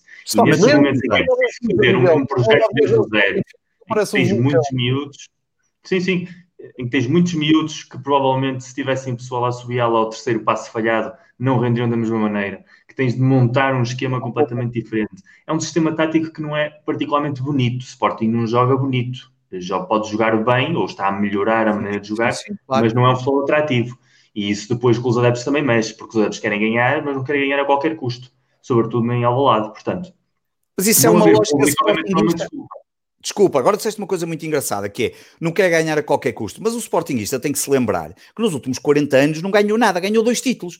Portanto, a primeira coisa que tem que procurar, antes de pensar em jogar muito bem e bonito, e andar ali cheio de grandes floreados, e de, grande, e de futebol, e de, e de rolos compressores, temos que ganhar. E nós, nós primeiro temos que ganhar ânimo suficiente e consistência suficiente pelos resultados, que é uma coisa que eu, eu prefiro primeiro, eu percebo o que estás a dizer, mas, um, e percebo a lógica dos adeptos, no, do ponto de vista, ok, a pressão iam assobiar, epá, mas eu, eu não consigo, não consigo. É, mas é o que eu dizia ao João há pouco, exemplo, o que eu dizia ao João há pouco era isso, o Porto, quando está em situações, o Porto quando está em situações de bloqueio emocional, tu nunca vês nas bancadas do Dragão pedir jogar bonito, tu vês pedir ganhar. Prático. Aliás, o Porto, o Porto não é um clube estético, é um clube ganhador. Portanto, já ganhamos muitos campeonatos, muitos mesmo, com uma qualidade de jogo que não era provavelmente a melhor do torneio, mas era a mais eficaz porque ali a, a, a, linha de pensamento é sempre eu posso ganhar com um golo no último minuto marcado em fora de jogo, com penalti que não é penalti, ou com um ressalto que a bola bate na nádega do meu central num canto que a bola não sei o quê, e celebra exatamente igual que se mete um 5 a 0 com um futebol champanhe. Miquel, é daqui a 15 dias o Sporting vai estar empatado num jogo qualquer em Albalada até aos 89 minutos e depois vamos ver assim, ah pá, se tivéssemos aqui o público se calhar empurrávamos para a frente como fizemos quando demos 3-2 ao Braga e o Slimani marcou o gol nos últimos minutos. Dá para os dois lados, eu acho que dá para os dois lados. Não, sim, sim. senhora, está explicado. Queres, queres responder aqui a um. Eu, eu percebo essa pergunta, porque é uma pergunta que tem sido muito feita no, no universo sportinguista em relação. Uh, há, há, um problema que, que acho que é eu, eu, já o disse também ontem no Sport 107, a mim custa muito ver o Neto a titular na, na defesa. Acho que não é jogador para o Sporting do ponto de vista daquilo que nós queremos em campo, mas percebo o Ruben Amorim, uma equipa não sofre golos ou sofre muito poucos, porque carga d'água é que vai mexer quando a equipa aparentemente não está a sofrer golos e a defesa está lá é para não sofrer golos e a verdade isso tem acontecido. Mas percebo, o Neto para mim também não é jogador, eh, pode ser jogador para outro tipo de coisas, eh, como no balneário, como declarações que já teve como já prestou, coisas que faz dentro do, do, dos próprios balneares e também conferências uh, que, que coisas que tem dito uh, após os jogos e até mesmo antes, muito interessantes, mas esse é um dos lados. Depois, a outra grande dúvida que toda a gente questiona é se Adão ou Max. Eu sinceramente continuo a achar que Adão merece continuar a ser titular e merece ser o titular na baliza do Sporting. E depois vem as questões do meio campo. Para já não vejo outro, outra forma que provavelmente não vai abdicar de João Mário e de, e de Pedro Gonçalves uh, e, e, não o vejo a colocar o Daniel Bragança. Acho que o Daniel Bragança vai ter o seu tempo e vai e, e, e além disso Finalmente o Sporting tem a possibilidade de olhar para o banco e dizer: é pá, mete o, o, Daniel Bragança, mete o Giovanni que esteve no banco, ou mete o Quaresma, que era uma coisa que no passado tu olhavas para o banco e mete quem? Mete o, o Paulinho, se calhar é melhor do que meter qualquer coisa porque não, não interessa ninguém, não há ninguém no banco que dê para entrar. E este ano, pelo menos, temos aqui algumas opções. E depois na frente, continuo a dizer que devemos continuar a apostar no Sporar, acho que faz sentido. Eh, colocar o Giovanni, como foi duas vezes consecutivas, foi queimar o jogador, eh, não, não fez sentido nenhum. Eh, e por incrível que pareça, ganhamos muito com a saída do Vieto falava-se tanto da importância e da qualidade do Vieto e se calhar abriu espaço aqui para outras, outro tipo de, de jogadores. Hum, eu diria que Ruben Amorim não vai mexer contra o, o, o, Vitória, não temos competições europeias, como vocês estavam a dizer bem, desse ponto de vista, lá está, é um bocado a história, é como a história dos adeptos, dá jeito não ter competições europeias, embora eu gostasse de estar nas competições europeias, mas dá jeito, porque a equipa obviamente vai estar uh, melhor fisicamente, um, e, e, portanto eu acho que ele não vai mexer, porque na verdade não, não, não, não, não acho necessário ele ter que mexer. Um, e portanto, eu acho que neste momento a equipa que ele tem escolhido, provavelmente a que está e a que entrou contra o tom dela, é provavelmente a melhor equipa que o Sporting tem. Que houve uma diferença em relação ao Gil Vicente, que não jogou o João Mário, porque, eh, porque o João Mário não podia jogar nesse jogo, porque era referente à primeira jornada e não estava inscrito. Portanto, eu não acho que haja razões neste momento para não mexer, eventualmente na defesa, hum, e onde eu trocaria, talvez colocaria o Eduardo Quaresma pelo Neto. O Eduardo Quaresma teve o azar de apanhar o Covid e ficar de fora. O Neto aproveitou, a equipa não está ressentida disso e não estou a ver Ruben Amorim a mudar por causa dessa situação. Aliás, as competições europeias, quando, quando o Sporting ganha o título 99-2000, faz aquela recuperação pontual Sim. espetacular, Sim. O Sporting está eliminado da Europa, acho que em outubro. Sim. Sim. E o Porto, curiosamente, nesse ano chega aos quartos de final da Liga final. dos Campeões, mas chega aos quartos de final na época em que havia duas fases do grupo da Liga dos Campeões. O Porto fez 12 jogos da fase de grupos da Liga dos Campeões e dois, quartos, dois jogos de quartos de final contra o Bayern de Munique, um total de 16 jogos de Champions, que é uma barbaridade. E, e depois isso notou-se no desgaste da equipa ao longo da época, apesar de ter um plantel em teoria bastante superior ao que tinha o Sporting. O Sporting fez aqueles ajustes impecáveis em janeiro e não tendo a Europa jogando praticamente só a Taça de Portugal, depois a final é Taça é Porto Sporting, com finalíssima incluída, uh, isso também deu esse plus. Eu acho que este ano em concreto, e perguntou-se aqui há pouco, já não é só ser ter na Europa ou não estar na Europa. É que o calendário da Europa este ano implica três jornadas seguidas de Champions, pausa de seleções, três jornadas seguidas de Champions. Portanto, o problema é que antes tu na Europa tinhas um jogo de Champions cada 15 dias. Então tinhas sempre 10, 12 dias podias preparar os dois jogos de campeonato. Isso acabou.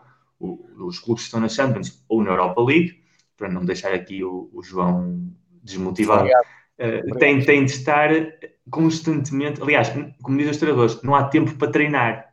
Há tempo para jogar, recuperar, preparar o jogo seguinte, jogar, recuperar para o jogo seguinte, assim sucessivamente. O Sporting está a ter tempo para treinar, está a ter tempo para fazer ajustes, para, para trocar ideias, fazer matizes. E isso para uma equipa que está em crescimento é fundamental. Porque claro. Não há essa pressão emocional do erro, não há essa pressão emocional de não posso estar aqui a, incutir ideais de jogo nos meus jogadores porque tenho é de estar a descrever o próximo rival da Europa League, pode ser uma equipa que se calhar me vai fazer ir viajar até a Arménia, que depois me vai custar uma recuperação física desgastantíssima, e isso é uma coisa que joga muito a favor do Sporting e que o Sporting deve aproveitar ao máximo, porque é uma vantagem e, e já dentro da negatividade. Sim. E já que falas disso, e não, não te estava a pensar nisso, e até tinha falado também no, no Sport sobre isso, espero bem que Ruben Amorim, aproveitando, já, já que nós estamos nas competições europeias e que em breve vamos ter Taça de Portugal e Taça da Liga, em relação à Taça da Liga, espero completamente que meta tudo aquilo que são jogadores que não, que não, têm, uh, que, que, que não têm minutos, que um, jogadores que esperam uh, eventualmente a sua oportunidade, portanto, arrumar logo com a taça da Liga e não estar preocup minimamente preocupado com essa competição, porque, enfim, não, não, já falamos aqui sobre isso, não, não vale a pena é só estar. Um jogo. Agora é só um jogo. Se, seja o que for, até podia ser meio, podia ser 10 minutos. Acho que não vale o esforço de estar a cansar Uh, nem, nem estar a colocar jogadores que não. E na taça de Portugal, aí sim, com, com todo o respeito que a taça de Portugal merece, e é muito, porque é uma competição absolutamente fundamental do futebol português, espero que aí sim ou, uh, haja, obviamente, o, o cuidado de, de, de, de, jogar de forma a que, que não aconteça o que, o que, se passou no, ainda, ainda recentemente, no ano passado, quando fomos eliminados pelo Averca, mas que, por exemplo, uh, se dê oportunidade ao Max, que se dê oportunidade a outros jogadores que estão normalmente no banco para ser lançados ou, na, ou durante a partida ou, para ser, ou à porta de serem titulares e, e, que sejam esses jogadores capazes de, de fazer esses jogos. Um, sendo assim possível que, que, que, se mantenha a forma física nos, nos jogadores principais e, e portanto, tirar partido do, do, de, de, não estar nas competições europeias e, e, e, não haver tanta preocupação com outras competições e focar no campeonato nacional, obviamente. Deixem-me acrescentar, uh, concordo com tudo, epá, e um, queria aproveitar exatamente este, eh, esta linha que, que agora atravessamos para dizer o seguinte: eu faço aqui, como vocês sabem, reflexão e análise ao, ao, campeonato alemão, ao espanhol, ao inglês, francês, o italiano, infelizmente, a bola não, não deixou o Rui, o, o Rui, Rui continuar. continuar. a colaborar, enfim, é uma coisa que eu lamento, mas é, é o que é. Um, mas pronto, temos falado do, do de, de, dos principais campeonatos europeus. E sim, isto, e agora estou a falar para a malta que nos chega e para quem, quem se interessa por essas coisas do futebol e que está sempre de resposta na ponta da língua, ah, mas o que é que isso interessa? Uh, o calendário na, na, Liga Europa e o Sporting ter um plantel mais curto e mais jovem. Interessa, interessa, porque se não interessasse, na Alemanha, na Itália, na Espanha, na Inglaterra, na França, não era assunto do dia. E é, ainda hoje estive com o João Queiroz a falar sobre isso uh, em Espanha, ainda ontem estive com o Marcos a falar na Alemanha, e, e, e, com o David da Inglaterra, o, o Liverpool já levou 7 do Aston Villa. O City já levou 5 em casa do Leicester. E estão ali na luta, estão a tentar ser campeões, estão a jogar na Europa, mas vamos, vamos nos relembrar e vamos voltar a pôr o foco. Nada disto é normal, porque não houve férias, não houve uh, pré-época, não houve nada. O Benfica e Porto acabaram a, a, Taça de Portugal, o Benfica três dias depois estava a apresentar um novo treinador, uma semana depois estava a treinar. E portanto isto tudo paga-se, isto tudo tem que ser. Vai haver muitas derrotas, vai haver muitos empates, vai haver aqui muitas dores de cabeça, mas é tema, é. Eu, eu não estou a dizer que é desculpa, reparem, é diferente. Claro, porque já estava há um pessoal a dizer ah, mas isso não pode desculpar. Não, não, não estou a falar em desculpas.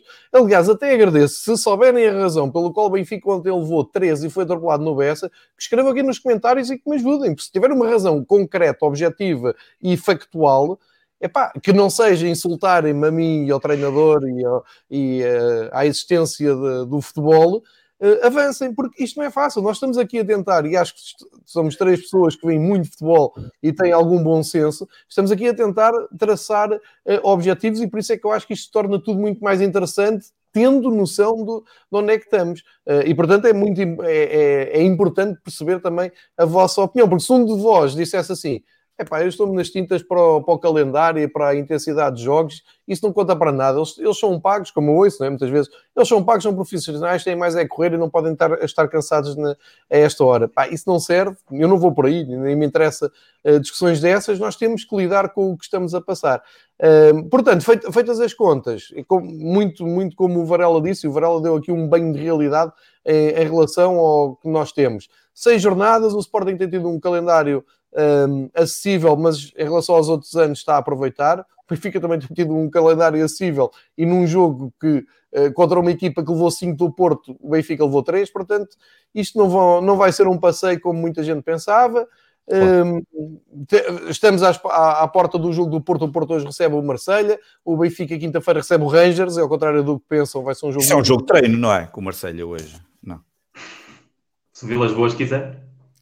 Sabes porque é que é um jogo de treino com o Marcelo? Que o Sporting não estava disponível. Porque... Ah, já sabia. Ah. Falando de outras coisas. Se, se, tivermos, se tivermos problemas, nós metemos o Vata, não te preocupes. Exatamente. Tirando aqui, ah, e a malta que disse que eu dei aqui um shot na, na chave, né? eu vou-vos mostrar uh, era água, uh, agora posso dizer está que está mal. Esse cara está medronho, estás a dizer que é água. Mas para, se fosse medronho eu merecia, porque eu ainda não recuperei daquele 3 como vos disse claro. há pouco. Uh, o Miguel queria puxar para aqui. Sim, a questão dos...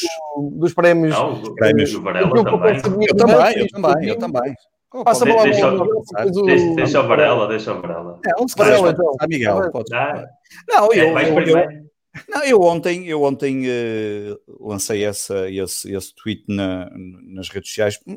Não, ontem ficamos a conhecer. Vamos só enquadrar muito rapidamente. Existe o Pods, que é um festival de podcasts que o ano passado foi criado por um conjunto de pessoas e muito meritório, que tem o apoio do público. E, e o ano passado lançaram esse, esse festival de podcasts, o único em Portugal que eu, que eu conheço pelo menos que eu, que eu saiba, acho que é o único, um, em que houve várias categorias, inclusive o próprio festival permitiu, como não, não havia esta pandemia, um, ver um conjunto de sessões antes de entregarem depois no, no evento final os prémios, uh, do qual no, no, nas, nas, numa das sessões uh, houve a oportunidade de falar de futebol, tal e qual como aqui está a acontecer. Foram convidados até três um, projetos relacionados com Porto Sport e Benfica. Foi o Benfica FM, com o Pedro Cavani fui eu em representação do Sport 160. Foi moderado pelo Marco Vaza. A coisa correu muito bem. Depois até houve confraternização no restaurante Reserva em Lisboa, com malta de todos os clubes, a ver até um jogo do Benfica e tudo ali a comer à grande, até irmos depois para o evento onde foi entrega dos prémios. Houve prémios para todos os gostos.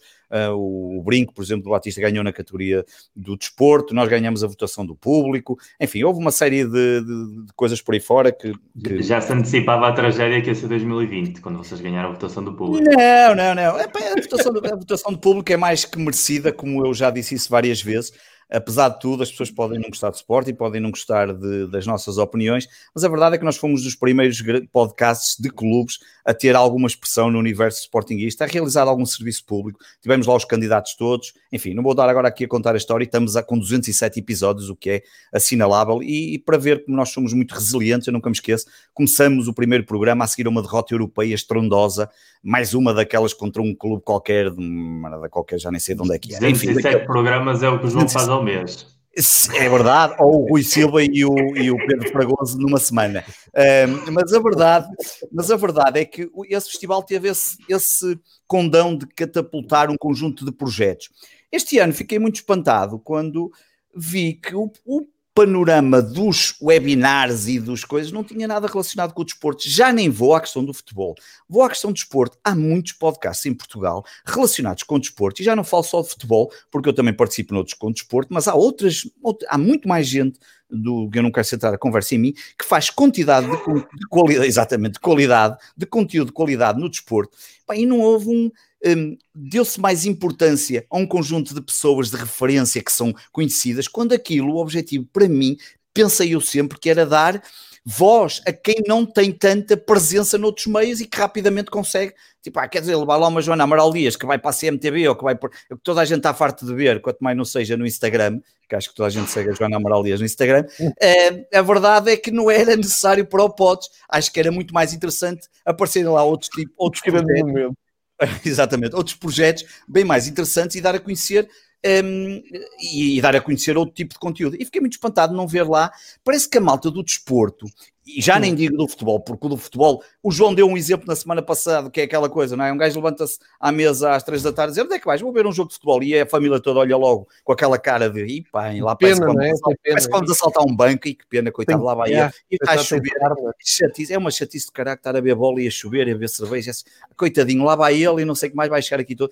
E então, parece que nós aqui que fazemos este conteúdo, parece que não somos. Gente, existe a mesma categoria de, de, de desporto, mas, mas, mas fiquei com pena de no painel não existir. Além do mais, poderiam ter evoluído um bocadinho mais. Há uma quantidade de podcasts que se repetem em vários. O Fumaça aparece. Em... Eu até estou espantado o Fumaça não aparecer em desporto, por uma reportagem que terão feito certamente sobre desporto. Nada contra o Fumaça, eu adoro o projeto, mas o Fumaça aparece em storytelling, em discussão política, em, hum, em construção de sei lá de quê, de negócios, de business plans para jornais, de, jornais, ou seja o que for. E eu até fiquei espantado não aparecer na categoria de desporto. e além disso, agora tenho aqui uma pequena revolução em casa, uh, além disso, fiquei espantado porque as coisas têm que evoluir. Por exemplo, ainda hoje estava a falar com um rapaz Uh, por exemplo, uma categoria relacionada com os videojogos, um universo que está a crescer a olhos vistos, que cada vez mais uh, as novas gerações apreciam. Portanto, fiquei assim um bocadinho, um, fiquei assim um bocadinho triste por olhar e ver que o desporto parece que não tem uh, lugar. E claro, já o disse, os candidatos que estão no desporto merecem todos o meu, o meu, a minha vénia, são bons projetos, não tenho dúvida nenhuma, e em particular, eu espero sinceramente que daqueles projetos todos, porque me toca a mim muito particularmente, espero que ganhe o Tocha Olímpica, não porque eu entro, porque eu quase que não faço nada naquilo, mas porque entram duas pessoas, que são só duas das pessoas que mais têm contribuído para o desporto e para o conteúdo em podcast em Portugal, que é o Rui Silva, com nove projetos, e o Pedro Fragoso com sete. O João também tem aqui o seu projeto, obviamente, diário e que é de, de salutar, mas eu estar aqui a falar do João. João é o hooligan, João é o hooligan. Não, é o hooligan, além disso é parvo, não me interessa, portanto não tem nada aqui para, para receber prémio nenhum, mas obviamente o João um, também é um projeto obviamente interessante, não, não há dúvidas absolutamente nenhuma, mas fiquei com pena eh, e é por isso é que eu achei que valeria a pena aqui falar, até porque nós aqui falamos, abordamos vários aspectos, e agora passo a palavra ao Miguel, que terá certamente mais qualquer coisa espetacular para dizer, a seis pontos. Sem, sem dúvida, sim. eu aí, Miguel. eu, eu, seis pontos, eu seis pontos eu já ouvi, mas quantas vezes é que tu disseste cinco pontos para o João? Ah, para o João? Vezes? Cinco. cinco pontos. Ah, isso é, o João é que tem de dizer para ti. Eu, não, eu só tenho um ponto de avanço para o João. Vês, não estás a contabilizar os jogos que lhe vais ganhar. Ah, a mentalidade do portista é, a mentalidade do portista é, o Sporting vai ganhar ao Benfica. Estás a perceber, João? Calma, é assim calma, que funciona. Uma coisa de cada vez. Uma coisa de cada vez, Miguel. eu, eu não consigo pensar assim. Deixa-me estar para já saborear isto, que eu passo para já estar em terceiro. Vou apontar aqui a data disto, que é para ficar no arquivo, não é? Provavelmente, sim. Mas fosse eu, faço, eu faço minhas as palavras do Varela quase, quase de maneira transversal. Eu, o meu voto vai para o, vai para o Cavani, são, são amigos meus e, e é um projeto sobre o Foco do Porto. Aliás, é um projeto que é contracultural com o Foco do Porto, porque é um projeto com um sentido de humor brutal, num, num clube que se leva muitíssimo a sério, onde também há uma espécie de estrionismo emocional à volta do clube, um seguidismo, carneirismo, chamem como se chamem, à volta de uma figura uh, totémica, como é o Pinto da Costa. É um clube que tem muito pouca autocrítica, hum, aquilo que nós dissemos positivamente em relação à atitude em campo e à garra e tudo, a nível de gestão do clube, é, é exatamente o oposto, é extremamente seguidista. O Cavani é super divertido na maneira como aborda tudo e, obviamente, são meus amigos e, e, e vão com o meu voto, mas tenho a sorte de poder chamar amigos a todos os que estão, a todos os que estão nomeados. Uh, a Márcia, que foi uma das grandes descobertas do ano, que o João já trouxe aqui ao, ao Fever Pitch, e, é um projeto que é radicalmente diferente de todos os outros que estão ali, e parabéns para ela. O Pedro e o, e o Rui são, são debilidades minhas, eu estou, estou no Patreon do Hemisfério Desportivo, porque é realmente um projeto transversal e, e fabuloso e completíssimo. Se, só não há programa ainda de setas porque o Varela ainda não se decidiu, ah, seguramente poderia ah, haver. no, mas uh, que estejam nomeados é lógico e, que estejam nomeados com dois projetos que não envolvem futebol uh, também faz todo sentido, porque eles são pessoas absolutamente transversais e são uns, uns viciados em podcast, ou seja, é, é o, a droga deles é literalmente a produção de conteúdo de podcasts e tem ali coisas estupendíssimas. E o, o Brinco, o Brinco, o que é que podemos dizer do Brinco? Ou seja, eu acho que o Brinco vai estar nomeado a soma de anos consecutiva que o Benfica não tem um lateral direito em condições. Portanto, o Brinco vai estar nos próximos 10 anos como mínimo. como mínimo. É grande a comparação, é? Isso é muito bom. E, e, e, já, e já sabemos que tem, tem o favoritismo todo de ser um projeto que é, ainda para mais este ano, fizeram um dossiê do racismo absolutamente fundamental uh, os temas fraturantes que tocam, e depois também, eu não sei porque é que eles ganharam o ano passado, este ano eu passei por lá, portanto faz todo sentido que ganhem, uh, o ano passado já não sei, mas, mas, a partir do momento em que eu passo por lá eu acho que, que tem toda a lógica. O que eu queria dizer era outra coisa, e isso vem no sentido do que tu tinhas dito em relação à forma como, como o festival olhou para o desporto nessa tentativa constante de, de, colocar pessoas da praça pública, digamos assim, para dar importância. Uh, eu, o meu primeiro blog eh, foi em 2003, um blog de cinema. Foi na altura o segundo ou terceiro blog de cinema a existir em Portugal, não havia mais. O antes estreia, acho que foi o primeiro, o Cineblog, e depois estava o que eu fiz com dois colegas da universidade. Na altura estava a começar também o terceiro anel, provavelmente o primeiro blog de futebol em Portugal. Onde nós os três. Eu, vi, eu, eu, eu, vivi, eu vivi esse início dos blogs em Espanha vivi o boom do YouTube, que ainda não chegou bem a Portugal, porque nós fazemos YouTube e podcast ao mesmo tempo, mas o, o conteúdo youtuber em Portugal não é o, uma mínima parte daquilo que existe no mercado latino hispânico, sobretudo. E eu, também estou a ver o universo dos podcasts. E cada vez mais tem claro, uh, os média tradicionais, seja a imprensa escrita, sobretudo a nível de jornais, ou a televisão, continuam a sentir-se o umbigo do mundo. Continuam a sentir que são diferentes, que são especiais, que são melhores. Desde há 20 anos, e 20 anos é muito tempo, as redes têm sido o verdadeiro motor de mudança, eh, de projetos, de discussões, de revelar nomes, pessoas que não tinham espaço nos médios tradicionais porque não faziam parte dos círculos e eram revelados em blogs, em canais de YouTube, noutros cenários e agora em podcasts. E quando eu vejo festivais como este, uh, e isso também já aconteceu na altura em que havia blogs e, e depois uh, durante uma temporada, no início uh, dá-se sempre primazia à, àqueles carolas que são aqueles que começam os projetos, desde a ignorância, que não percebem nada de scripting, mas que estão ali, que tentam fazer um pouco de edição, um pouco de criação e que realmente dão, dão alma àquilo. Quando começam a aparecer figuras públicas ou figuras mais renombradas, automaticamente são levadas para a primeira linha porque é o que dá essa sensação de validação uh, a nível coletivo.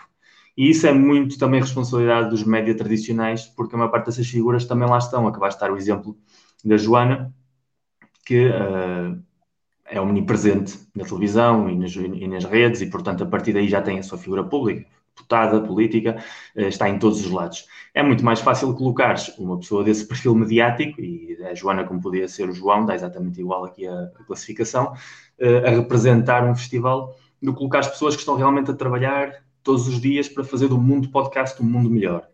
E depois também é muito mais fácil uh, pisar e, e, fazer de menos os projetos de pessoas mais anónimas ou mais trabalhadoras para potenciar a tua própria imagem.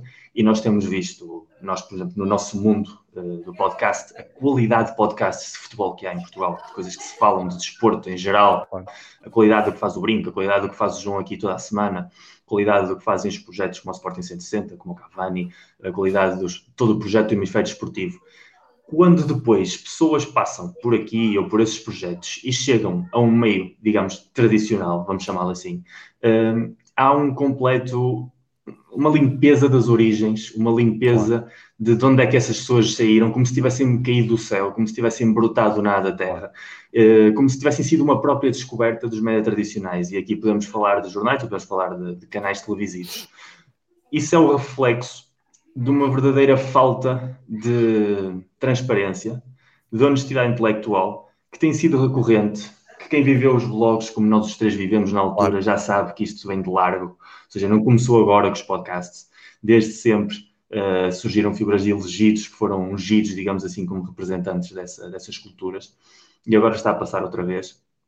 É muito triste, sinceramente, porque eu acho que a maior parte, se não a totalidade das pessoas que fazem podcasts em Portugal de Desporto, fazem-no pelo prazer de o fazer, fazem pela diversão que lhes produz, não faz para crescer na vida, não faz para aparecer numa câmara de televisão, não faz para ter um nome. Pode haver exceções, seguramente haverá. Nós aqui os três, desde logo, que não é o nosso caso. Mas que continuam a haver pessoas que utilizam este meio, que é riquíssimo, onde as pessoas não têm ataduras, onde as pessoas dizem praticamente aquilo que querem, onde os debates são saudáveis, onde não há gritos, e que queiram pescar neste mundo e, e reciclá-los para transformá-los em figuras de outras plataformas onde vão copiando modelos, e, e, passo, por exemplo, a falar do Canal 11, onde nota-se claramente ali de produção, há um copiar de modelo televisivo espanhol evidente, a maneira de, de tertúlia com aquelas mesas, aquela bola a passar, isso é claramente um modelo que em Espanha já se pratica há 15 anos, portanto nem sequer é, é, é novidade, é novidade para Portugal, porque sempre vamos um pouco a reboque de tudo, mas uh, o mundo já avançou até nessa etapa.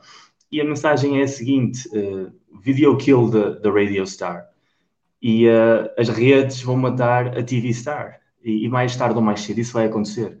E tem acontecido nos últimos 15, 20 anos. E se a televisão se tem mantido muito, também foi porque foi pescando pessoas do mundo das redes. Mas vai, vai chegar um dia onde as pessoas que estão nas redes vão dizer: para que é que eu quero ir à televisão? Se eu nas redes tenho tudo. Se eu aqui não tenho meu discurso condicionado. Se eu aqui tenho visionamentos de views uh, em direto ou em diferido que muitas vezes superam as, as audiências dos próprios programas televisivos. Uh, vai haver um momento em que as redes vão dizer não me compensa deixar de ter o meu canal de YouTube ou o meu podcast para aparecer uma horinha ao lado de pessoas de outras gerações com um discurso completamente diferente e datado, onde o discurso está completamente condicionado, onde se vende um produto mais do que sentimento. E nós aqui somos sentimento. Acho que o, o Potes, no primeiro ano, fez o sentimento do podcast florescer. Este ano já se dá a sensação de que, mais do que fazer florescer o sentimento do podcast, há uma tentativa de pôr-se em bicos de pés do que é o fenómeno podcast. Tem tudo para correr mal. Uh, a minha única mensagem é: ouçam podcasts, desfrutem de podcasts, vejam canais de YouTube, desfrutem de canais de YouTube e percebam que nas redes está a liberdade e a criatividade e a originalidade que os médias tradicionais há muitos anos, muitos, muitos anos que não podem dar. Miguel, Pedro, obrigado pelo, pela vossa. Um, por explanarem isto mesmo, estão, vocês estão muito mais por dentro, devo-vos dizer, e, e, acho que me podem fazer essa justiça do, do que eu nos, no, no, no, que é o fenómeno dos podcasts. Um, faltam 10 minutos para começar o Porto, eu não vou estar aqui agora a fazer um, uma exposição sobre a minha opinião, quero, quero largar. mais 4 minutos e dizias faltam 6 minutos para começar o Porto, por acaso foi pena. Não é? Incrível. Não, mas queria só dar aqui um. To... Vocês já disseram tudo, inclusive o Miguel disse aquilo que eu ia dizer. Um, vou dar aqui um, um, toque final a isto. Primeiro, os prémios Pods, a mim não me diz rigorosamente nada, e, e estou a ser o mais sincero possível. Não, já no ano passado não, não acompanhei muito perto, estava, tinha trabalho para fazer, não, não uh, vi que foi, foi lá malta e tal. Mas, ponto assente Epá, ainda bem que há, ainda bem que há nomeados, ainda bem que amigos meus estão nomeados, já dei parabéns a todos, espero que ganhem o melhor. Um, ótimo, ainda bem que há. Não consigo compreender, como disse o Pedro, justificava-se plenamente uma categoria uh, de desporto, uma categoria até de futebol, desporto, futebol. E, e isto nós não estamos a inventar nada, nem estamos a puxar para o nosso lado. Tu vais ao, ao iTunes e no iTunes tu tens uma categoria de desporto e depois tens uma categoria. Mas a categoria existe, João, não existe é no painel de discussão só, que o ano passado existia. A categoria existe. Eu, não existe é, é o painel de discussão, pois. É isso que eu te estou a dizer. Eu estava Sim. a falar da, da discussão. Ah, ok, ok, ok. Estava a falar, pronto, estava... okay. mal.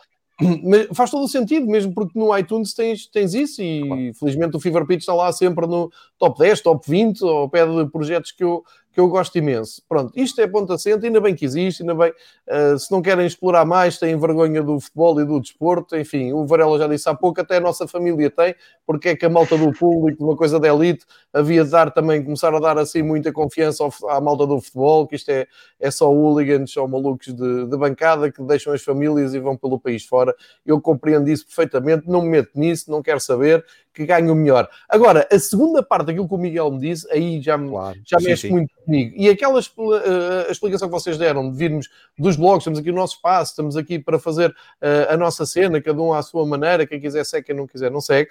Uh, eu, eu nesse, nesse, nesse aspecto até tenho uma vantagem, porque eu uh, até tenho o meu tempo de antena no, no, no, canal oficial do meu clube, na televisão do meu clube, portanto eu não preciso disto para ir para, para chegar à televisão. Antes, pelo contrário, eu faço o caminho inverso, consigo arranjar aqui um nicho para falar mais uh, de, de, futebol de uma maneira global e não só de um, de um clube. E acho que isso é óbvio, é factual, nem, nem tenho que estar a explicar mais. Agora, isto que o Miguel disse é que me faz muita confusão, que, é, e, e deixa-me saudar aqui o Marcos, que está aqui a, a seguir a nossa, a nossa conversa. O Marcos, a Márcia, o João Queiroz, uh, malta que passa por aqui, o, o próprio Rui, o, o, Rui Mel, que estava aqui comigo, acaba por ser prejudicado, quer dizer, não levou um puxão de orelhas por estar a participar numa coisa destas custa-me muito engolir, engolir isto, uh, mas reparem, é o que o Miguel disse. Epá, eu fico, vocês não fazem ideia da, da, da, da, satisfação que me dá ver o Marcos a aparecer no Canal 11, na Sport TV, na, na BTV, pronto, é normal porque também estive envolvido na, nisso. O Marcos começou a aparecer com o pessoal do Benfica Independente uh, e nesse, nessa malta que, que é ativa e que puxa, puxa pessoas. Epá, se tu tens um alemão que fala português, que é do Benfica, pronto, isso é, é, é, é, secundário, mas fala português e adora futebol e sabe futebol e comunica de uma maneira excelente, é óbvio que tem que ser puxado para aqui. Puxado, mas claro.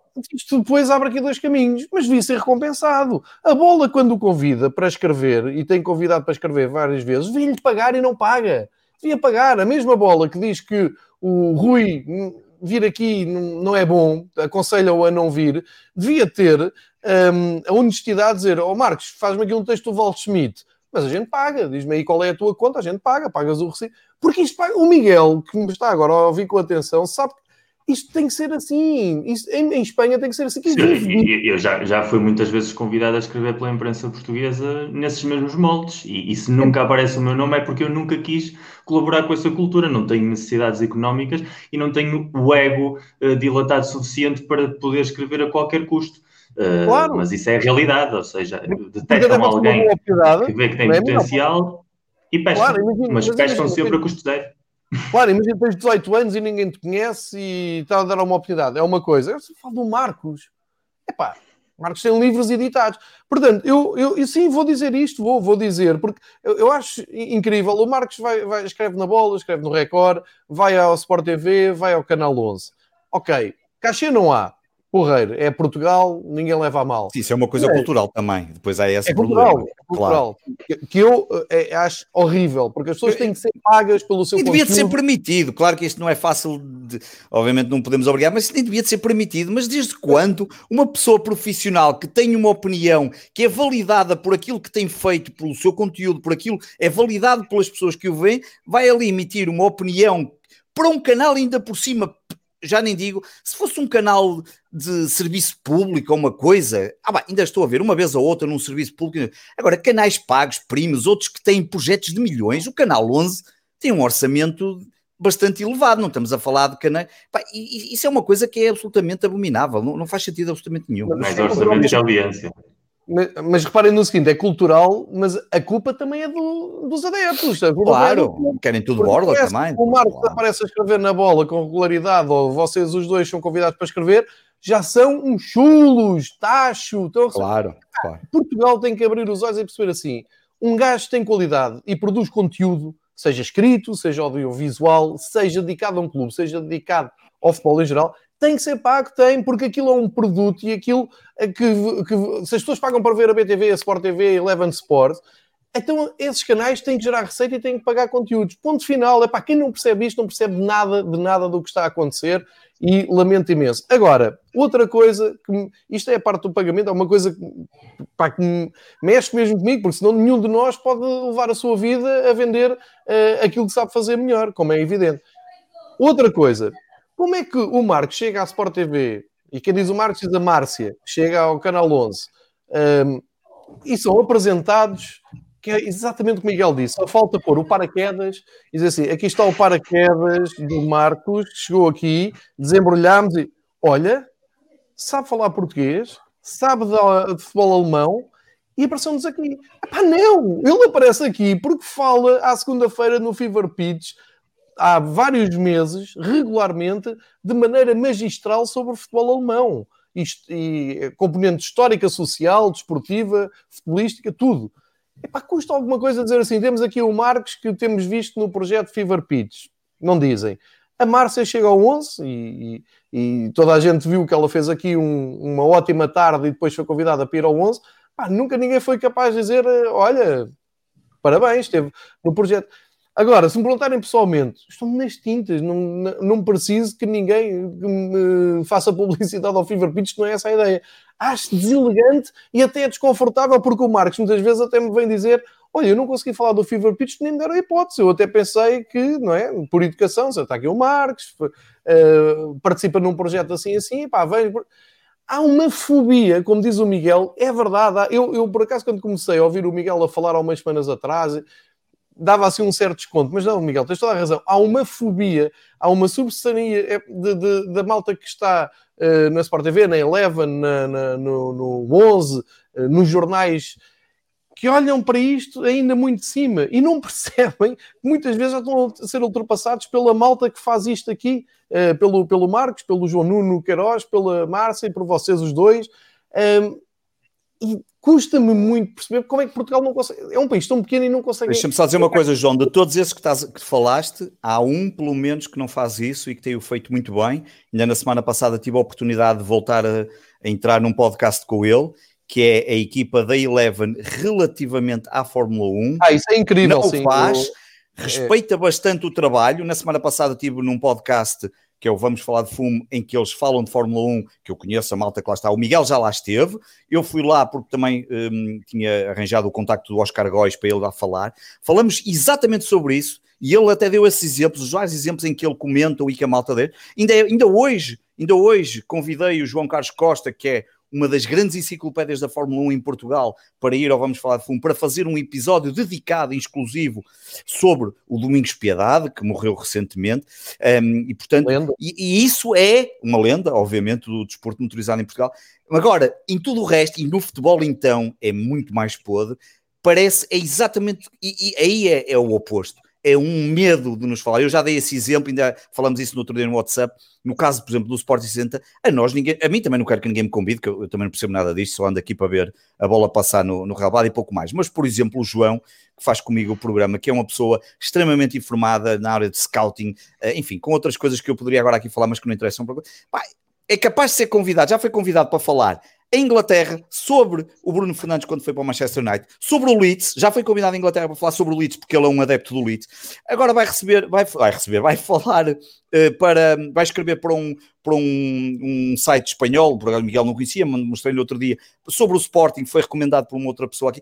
E aqui em Portugal, chapéu, é um medo que Isso. até parece. E estamos a falar de pessoas que não têm, no caso, há bocado tu deste, aos casos em que devem ser remunerados, porque querem fazer a sua vida da produção de conteúdos, de estar ligados ao desporto, e há depois os outros casos, como eu e o João e o, Miguel, uh, embora escreva os livros e as revistas, mas eh, não é bem a mesma coisa, mas nós não queremos a única coisa que ganhamos dinheiro é ali no Patreon para produzir mais conteúdo. Estamos a falar de meso de testões, mas é para remunerar o trabalho que fazemos extra Sporting 107 e para fazer três eventos ao vivo que o vamos fazer, que já está organizado, não fosse a pandemia, e portanto é, é, é assustador perceber como parece que de um momento para o outro estão com medo, não conseguem perceber que num mercado tão pequeno que poderiam usar muito mais estas plataformas para, de certa forma, venderem aquilo que têm, que é os seus produtos, que é o futebol, sejam as transmissões, sejam os desportos que transmitem, não conseguem criar aqui sinergias. Não, somos vistos como os inimigos, o, aqueles que podem destruir. Uma estupidez, completamente. Só, só para. e já, já estamos já com os Champions em, em Sim, andamento. Só para finalizar, o João Tibeiro está aqui a dizer que os, os podcasts não geram dinheiro e, portanto, não podem convidar, uh, pagar a convidados. Oh, João Tibério, não, não, é isso que eu estou a discutir, nem, nem nós. É os outros, é, estamos a falar dos outros. Vive não, disto. Até, até, porque o dinheiro que gera ao brinco é para pagar os prémios que depois dão ao brinco. Isso que fica aqui claro, muito claro. Obviamente. Exatamente. a gente sabe onde é que vai o dinheiro. Exatamente. Claro. Exatamente. Não, mas falando, falando muito a sério, eu, eu tive aqui o Bertozzi, que é um, uma figura do, do jornalismo eh, brasileiro. Eu estava bem lixado se tivesse pagar um cachê ao Bertozzi. A ideia aqui dos, dos podcasts é exatamente o contrário. Eu falo é o próprio João Tibério já foi à Sport TV de manhã falar. Sim. E vai porque pertence a um, um, um, podcast espetacular em que falam do cartão do ADEP, falam de racismo, falam de coisas importantíssimas, mas nunca lhe disseram, é pá, olha, vem para aqui fazer uma rúbrica e a gente paga. Pagar está fora de questão e eu nem sequer é, é, é o mais importante. A minha questão é uh, a questão da eh, da dignidade. Do reconhecimento. E do reconhecimento, sobretudo, porque afinal, eu, eu acho que a justiça, a justiça seria uh, os média tradicionais, e o João disse sabe perfeitamente, assumirem um papel que é nós, uh, pelas características que temos empresariais, nós não podemos ter um determinado discurso, não podemos meter-nos em determinados temas, a situação não nos permite dar tantas liberdades como um mundo de pessoas que realmente não vivem disto, não geram dinheiro e, portanto, não estão presas a patrocinadores, não estão presas a associações. Nós cumprimos o nosso papel, um papel mais institucional, um papel mais clássico, digamos assim. Vocês cumprem o vosso papel e criamos sinergias sempre que possível. E dessas sinergias vem o respeito.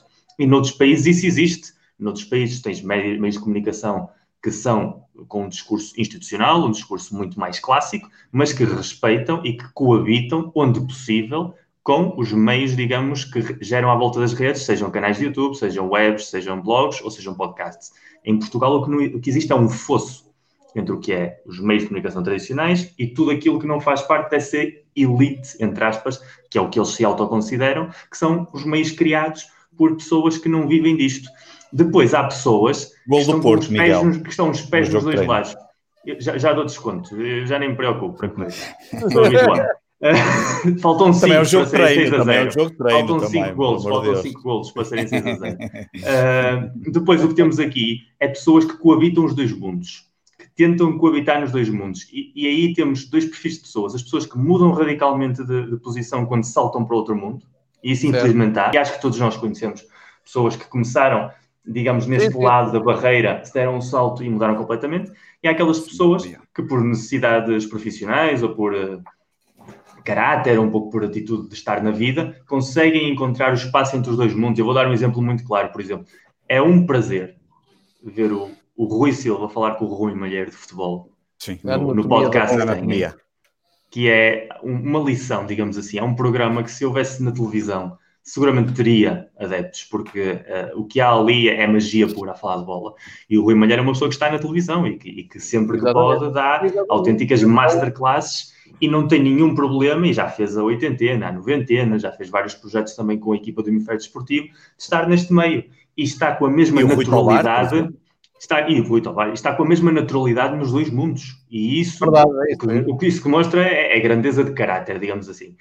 Há outras pessoas que são incapazes de terem essa atitude. E o que nós precisamos mais é, é de mais Rui Malheiros, mais Rui Tavares, pessoas que. E e o Rui Malheiro, neste caso, apesar de ter um histórico diferente, veio do mundo scouting também, é uma pessoa que também estava nos blogs desde o início, que há muito tempo que conhece este meio e, portanto, o Rui Tovar não, já tem uma formação mais clássica, já vem no jornalismo na escola do pai eh, de maneira diferencial, mas que também sempre soube estar nestes dois mundos, digamos assim. Agora, há tanta, há tanta qualidade ainda nos meios tradicionais, porque IA, apesar de estar muito condicionada, e há tanta qualidade neste lado, e nós aqui estamos na carolice, literalmente, mas há pessoas que se matam a fazer podcast e que fazem muitíssimo bem, ou que têm ideias excelentes, ou então dominam conteúdos que provavelmente ninguém nos meios tradicionais domina. A sinergia entre essas pessoas só fazia ganhar o público em geral.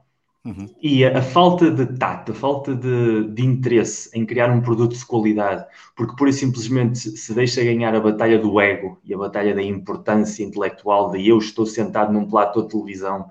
E eu já estive sentado num platô de televisão muitíssimas vezes na vida e posso dizer que é uma experiência até esgotadora, porque tens as luzes, tens o foco, tens o microfone. É o pessoal que acha que se vai divertir para um platô, sinceramente, eu estou mais divertido aqui em casa a falar com vocês, os três, ou, ou, ou a escrever do que num platô de televisão. Eh, mas é essa ideia do ego, de ver ali o nomezinho escrito por debaixo, com a legenda, faz mudar muita gente. e, sobretudo, faz criar uma, uma ideia de superioridade que não é tal, que nunca foi, mas que é cada vez menos. E vai chegar um momento onde o público vai crescer, o público novo de hoje já não tem a mesma dependência da televisão, aliás, os hábitos de consumo televisivo são radicalmente diferentes. Seguramente daqui a 10, 15, 20 anos, é público que cresceu com a malta dos podcasts, é público que cresceu com uma cultura já totalmente online, que já não tem experiência de vida analógica sequer, e portanto vai haver um momento em que essa malta, esses dinossauros da televisão, vão se arrepender de terem posto lado tanto este, este mundo, porque vão necessitar muito mais deste mundo do que este mundo vai necessitar do papel que eles cumprem. Tal e qual, Miguel. Um, tal e qual. Uh, Deixa-me vou acabar com isto, uma hora e meia, isto não é o brinco, caraças. Não, eu, eu, ia dizer mesmo isso, isto não é o brinco. aparece, o Tibério, aparece o Tibério pronto. Apareceu o Tibério e isto já parece que estamos no brinco, mas não, okay, eu quero ir jantar. Uh, eu sei que não dá o Sporting, mas há mais coisas para fazer. O mundo não é só competições europeias que não interessam a ninguém. Não, começa o campeonato, enquanto estiver em primeiro lugar. Quando... Não, não, foi, só a porta uma da meia-noite, uma da manhã. A conversa está ótima, os vossos testemunhos são, são importantíssimos. Eu, eu, também deixei aqui a minha parte vincada, que é para, para se perceber. Uh, e para rematar isto, e quando muita gente. Uh, quando, há muita gente que me falou disto, dos prémios dos podcasts, eu votei no Fever Pizza, mas não estou nem aí. Mas eu vou-vos dizer o que é que me dá gozo. O que me dá gozo é o Borussia de Mönchengladbach hoje espetou seis na Ucrânia, na Ucrânia, e ter várias pessoas no Twitter a dizer assim: epá, tu bem avisaste. Eu tenho seguido o Fever Pitch à segunda-feira com o Marcos na Alemanha e realmente vocês bem avisaram para o Play-A, para o Duran. Epá, está feito. Está feito. Tenho malta a falar do Borussia de Mönchengladbach. Por acaso tenho uma reclamação a fazer, João. Para a próxima dizes ao David para estar calado, que não tem nada a dizer que o Arsenal ia ganhar a Manchester, está bem? Então, fica já o aviso quando ele fizer o programa para a semana, que mude lá o foco e deixe de falar contra o Manchester United. Eu não sei nada com isso, mas acho que é mais fácil falar com o Solskjaer. Mas... não, deixa estar o Solskjaer em paz. O David é que não tem que fazer esses prognósticos. não, mas é pá, está ganho, percebem o que eu quero dizer? Quando tenho mal, está a dizer assim, é pá, fui... basta um, e por acaso foram vários, mas basta um aparecer e dizer, uh, olha, o um jogador que o João Queiroz falou do campeonato espanhol, de uma equipa refundida, ou Real Sociedade, que nós dissemos que podia fazer um bom campeonato. Epá, está ganho, já estamos a falar de campeonato espanhol, Real Sociedade, Mönchengladbach. Era isto que eu queria, era pôr a malta uh, a falar, epá, perde, perde menos um bocadinho a falar no, no Passo Ferreira Porto, não é? Na parte não interessa, que é arbitrar, aquela coisa toda que é mais do mesmo, que amanhã vai ser com o Sporting, depois há de ser com o Benfica, e, e, e concentram energias em futebol. Porque nós, ainda por cima, estamos a viver uma fase tão complicada. Estamos a viver uma fase tão, tão, complicada que eu acho que é de aproveitar enquanto há futebol, porque muito provavelmente isto vai parar. Hoje o Moreirense ficou sem poder treinar, enfim. Portanto, vamos aproveitando isto. Epá, mais importante, é bom que haja prémios, é bom que a malta seja premiada. Epá, vocês fazem muito mais trabalho claro. disperso de podcast do que eu. Eu só tenho aqui este nichozinho do Fever Pitch. Nichozinho e, que faz todos os dias, sete vezes por semana. Não, não bem, Varela, mas eu vou-te ser sincero, como sempre fui com o blog do Red Pass, que muita gente, a malta dizia, pá, muito bom, faz assim, faz assado. Eu vou-vos dizer mais uma vez, isto é o exercício mais egoísta que eu tenho. Isto sim, é sim, um... eu sei, eu percebo, eu percebo essa lógica. Com o Miguel, com o Pedro, depois falo sobre sim. a Alemanha. Falo... É pá, estou a aprender. Claro. Estou sim, a gastar claro, claro, 40 claro. minutos, uma hora, uma hora e meia, neste caso da minha vida, para aprender, para perceber. Assim, cada vez é mais difícil, porque as redes sociais é um engano, sim, tu não vais aprender nada com ninguém. Vais ser insultado, se quiseres entras para o insulto, vais ser bloqueado, bloqueias. Epá, eu fartei-me disso, chega disso, e portanto tenho aqui. Pá, quem gosta vem, partilha, quem não gosta vem, insulta uma vez e depois é posto lá. É bloqueado. Mas, exatamente. Hoje já houve é... alguns, hoje já houve alguns, não é? Acho que foi a primeira vez que se teve que bloquear mais pessoas porque não. É o, problema, é o mesmo problema do Benfica. Quanto mais gente, pior é, mais, mais estraga. Claro, é, é sempre. Faz parte, isso faz parte. Meus queridos amigos, uma hora e quarenta quase. E falhou o penalti, Miguel, só para saberes, não sei se sabias. Ah, não, tranquilo. Foi de propósito. Ah, não é agora que podemos dizer que foi de propósito. O, o, o Vilas Boas deve ter dito: Oh, o que é isso? Exatamente, tiro-te ordenado. Nem sei se defendeu, foi para fora. Tiro-te ordenado. Claro que está controlado, eu não tenho dúvida. Isso está controlado. Uma vergonha. É, é para isso que queres que eu vá para as competições europeias. É, para isso, para fazer estas figuras de jogos controlados. Se jogar com o Marselha perdias, mas pronto. Ah, tu és maluco. Com aquele, com aquele rolo compressor do Ruben Amorim. Aquilo era para 4 ou 5. 4 ou 5. Já, já, já, está a crescer. Tenho usar, eu tenho que usar as balas, eu tenho que gastar as balas todas que eu não sei o que é que para a semana vai acontecer, portanto. Depois para a semana ah, estar triste. O, o para a semana continuas à minha. Para a semana continuas à minha. À tua frente continuo de certeza, mas de qualquer forma não sei o que é que vai acontecer para a frente. Portanto, depois isto perde piada. Depois eu abandono. Marcamos encontro para a próxima semana para avaliar isso. Se o Sporting estiver em primeiro lugar, marcamos de certeza. É isso. Muito bem. Então, estamos aqui para falar de setas Não ficas tu e o Miguel a falar um com o outro, os dois. Não, se não aconteceu hoje, já não, não acontece mais. Já não acontece mais, já não aconteceu nas outras alturas bem piores. Em Champions League, vou libertar a mão. Grande abraço. Muito obrigado. Obrigado. Vejam futebol, protejam-se todos. Grande abraço. Um abraço.